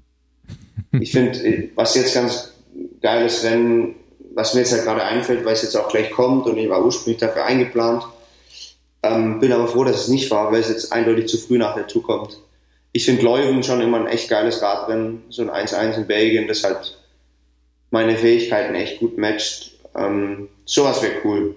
Ey, du, du, du hättest gerade Paris-Roubaix, Tour de France-Etappe, Flandern-Rundfahrt sagen können, aber du sagst dann Leuven. Ist auf jeden Fall. Ja, das sind dann doch die zehn Jahre KT-Fahrer. Halt, halt ne? realistisch. also es ist aber auch ein richtig geiles Rennen, muss man dazu sagen. Ja, das ja. ist wirklich geil. Ja, ja und ähm, da habe ich natürlich auch im Hinterkopf, dass bei uns solche Rennen halt äh, ja, da, da ist man halt Helfer. Also ich bin super gern, ich würde super, super gern nochmal Flandern fahren. Echt geiles Radrennen, aber ist ja klar, wenn man bei uns Flandern fährt, dann gibt es nur einen, der da auf Ergebnis fährt. Mhm. Und, äh, ja, ja, das aber ist natürlich auch gut so, weil also ich bin einmal Flandern gefahren und wir haben es gewonnen und boah, ist nicht so einfach, selbst als Teamkollege Flandern zu gewinnen. Mhm. Lieber nochmal als Teamkollege Flandern gewinnen wie Leuven alleine. Okay. Für mich. Okay, gut. Ich hätte sonst noch eine Alternative für dich gehabt. Äh, ich glaube, Deutschland-Tour geht in Stuttgart zu Ende. Ja, das, ist ja quasi Heimrennen. Geil. Nur diese Schlussrunde. Ich bin die 2018, 2018 schon mal gefahren in der Deutschland-Tour. Die ist halt echt leider so ein, die ist gut, dass sie profiliert ist, aber die ist ein Ticken zu schwer. Und diese Abfahrt ist einfach nur so ein Zierding. Die hat kaum eine Kurve. Also selbst wenn man oben nur ein paar Sekunden hätte und wenn man Radfahren kann, kriegt man so mal fünf Sekunden schon mal Abfahrt mit zwei, drei Kurven zu. Aber das geht da oben so eklig, wenn man auf dem Herdweg oben ist, geht so mit zwei, drei Prozent für zwei Kilometer bergab und wenn du da nicht in der Gruppe bist und so mit ein, zwei Leuten abgehangen bist, ist es so, so schwer zurückzukommen. Und ähm, ja, man muss sagen, wenn da richtig Radrennen gefahren ist, ist dieser Berg einen kleinen Ticken zu lang für mich, ja. Leider. Ich darf es nicht vergessen, du hast jetzt schon dreieinhalb Grand Tours in den Beinen. Du hast eben mal gesagt, der geändert, Motor ist ein ja. anderer jetzt. Das stimmt. Und der Heimvorteil ja. ist auf deiner Seite, also. Ja. Du willst keinen Stress machen, ne? Aber. Stuttgart wäre schon super, ja. Deutschland Tour bin ich auch ziemlich sicher am Start. Ähm, ja, das wäre schon geil, keine Frage. Wenn da wieder so ein dezimiertes Feld ankommt und äh, wir nicht gerade Jasper Philipsen am Start haben, dann habe ich da bestimmt auch eine Chance, äh, auf eigene Kappe zu fahren. Sehr schön. Ja, vielen Dank. Äh, ich fand's sehr, sehr gutes Gespräch. So ein paar Insights, die man irgendwie sonst wirklich einfach nicht mitbekommt. und, ja, und so ja, erstes Mal Dank. Tour de France auch super interessantes Thema und gerade noch mit dem Background. Jo, also danke auch von meiner Seite und ähm, ruh dich gut aus, ne? Euch auch. Ja, Alex. Vielen Dank für die Einladung. Bleibt am Ball. Wir sehen uns vielleicht in Stuttgart eventuell. Ja, denke ich auch. Also, Perfekt. bis dahin eine gute Zeit und wir hören uns. Ciao. Ciao. Ciao. Nächste Runde Trainingrunde, gesponsert von BBB. Ende vom Podcast. Rückleuchten sind eingeschaltet und auf der Rückbank ist BBB mit uns durch die Folge gefahren. Zwar thematisieren wir erst nächste Woche die Tour de France der Frauen im Detail, aber BBB ist zum Start der diesjährigen Ausgabe und zur Feier der Wiederaufnahme Partner bei uns. Frauenradsport wird nicht nur groß geschrieben, sondern auch auf unterschiedliche Arten unterstützt durch BBB. Mehrere UCI-Frauenteams, zusätzlich auch die Cyclist Alliance, eine unabhängige Union für Fairness und Entwicklung im Frauenradsport, sind Projekte, die BBB wichtig sind. Was BBB aber ganz allgemein richtig gut kann, ist Radsportzubehör. Schau einfach mal auf der Seite vorbei. Was jetzt im Sommer zum Beispiel ein Besuch wert ist, BBB macht dir den Einstieg ins Bikepacking ganz easy. Taschen und alles an Equipment zum fairen Preis im Sortiment. Es ist eh erstaunlich, was man bei BBB alles bekommt. Helme, Brillen, Komponenten, Verschleißteile, Werkstattzubehör.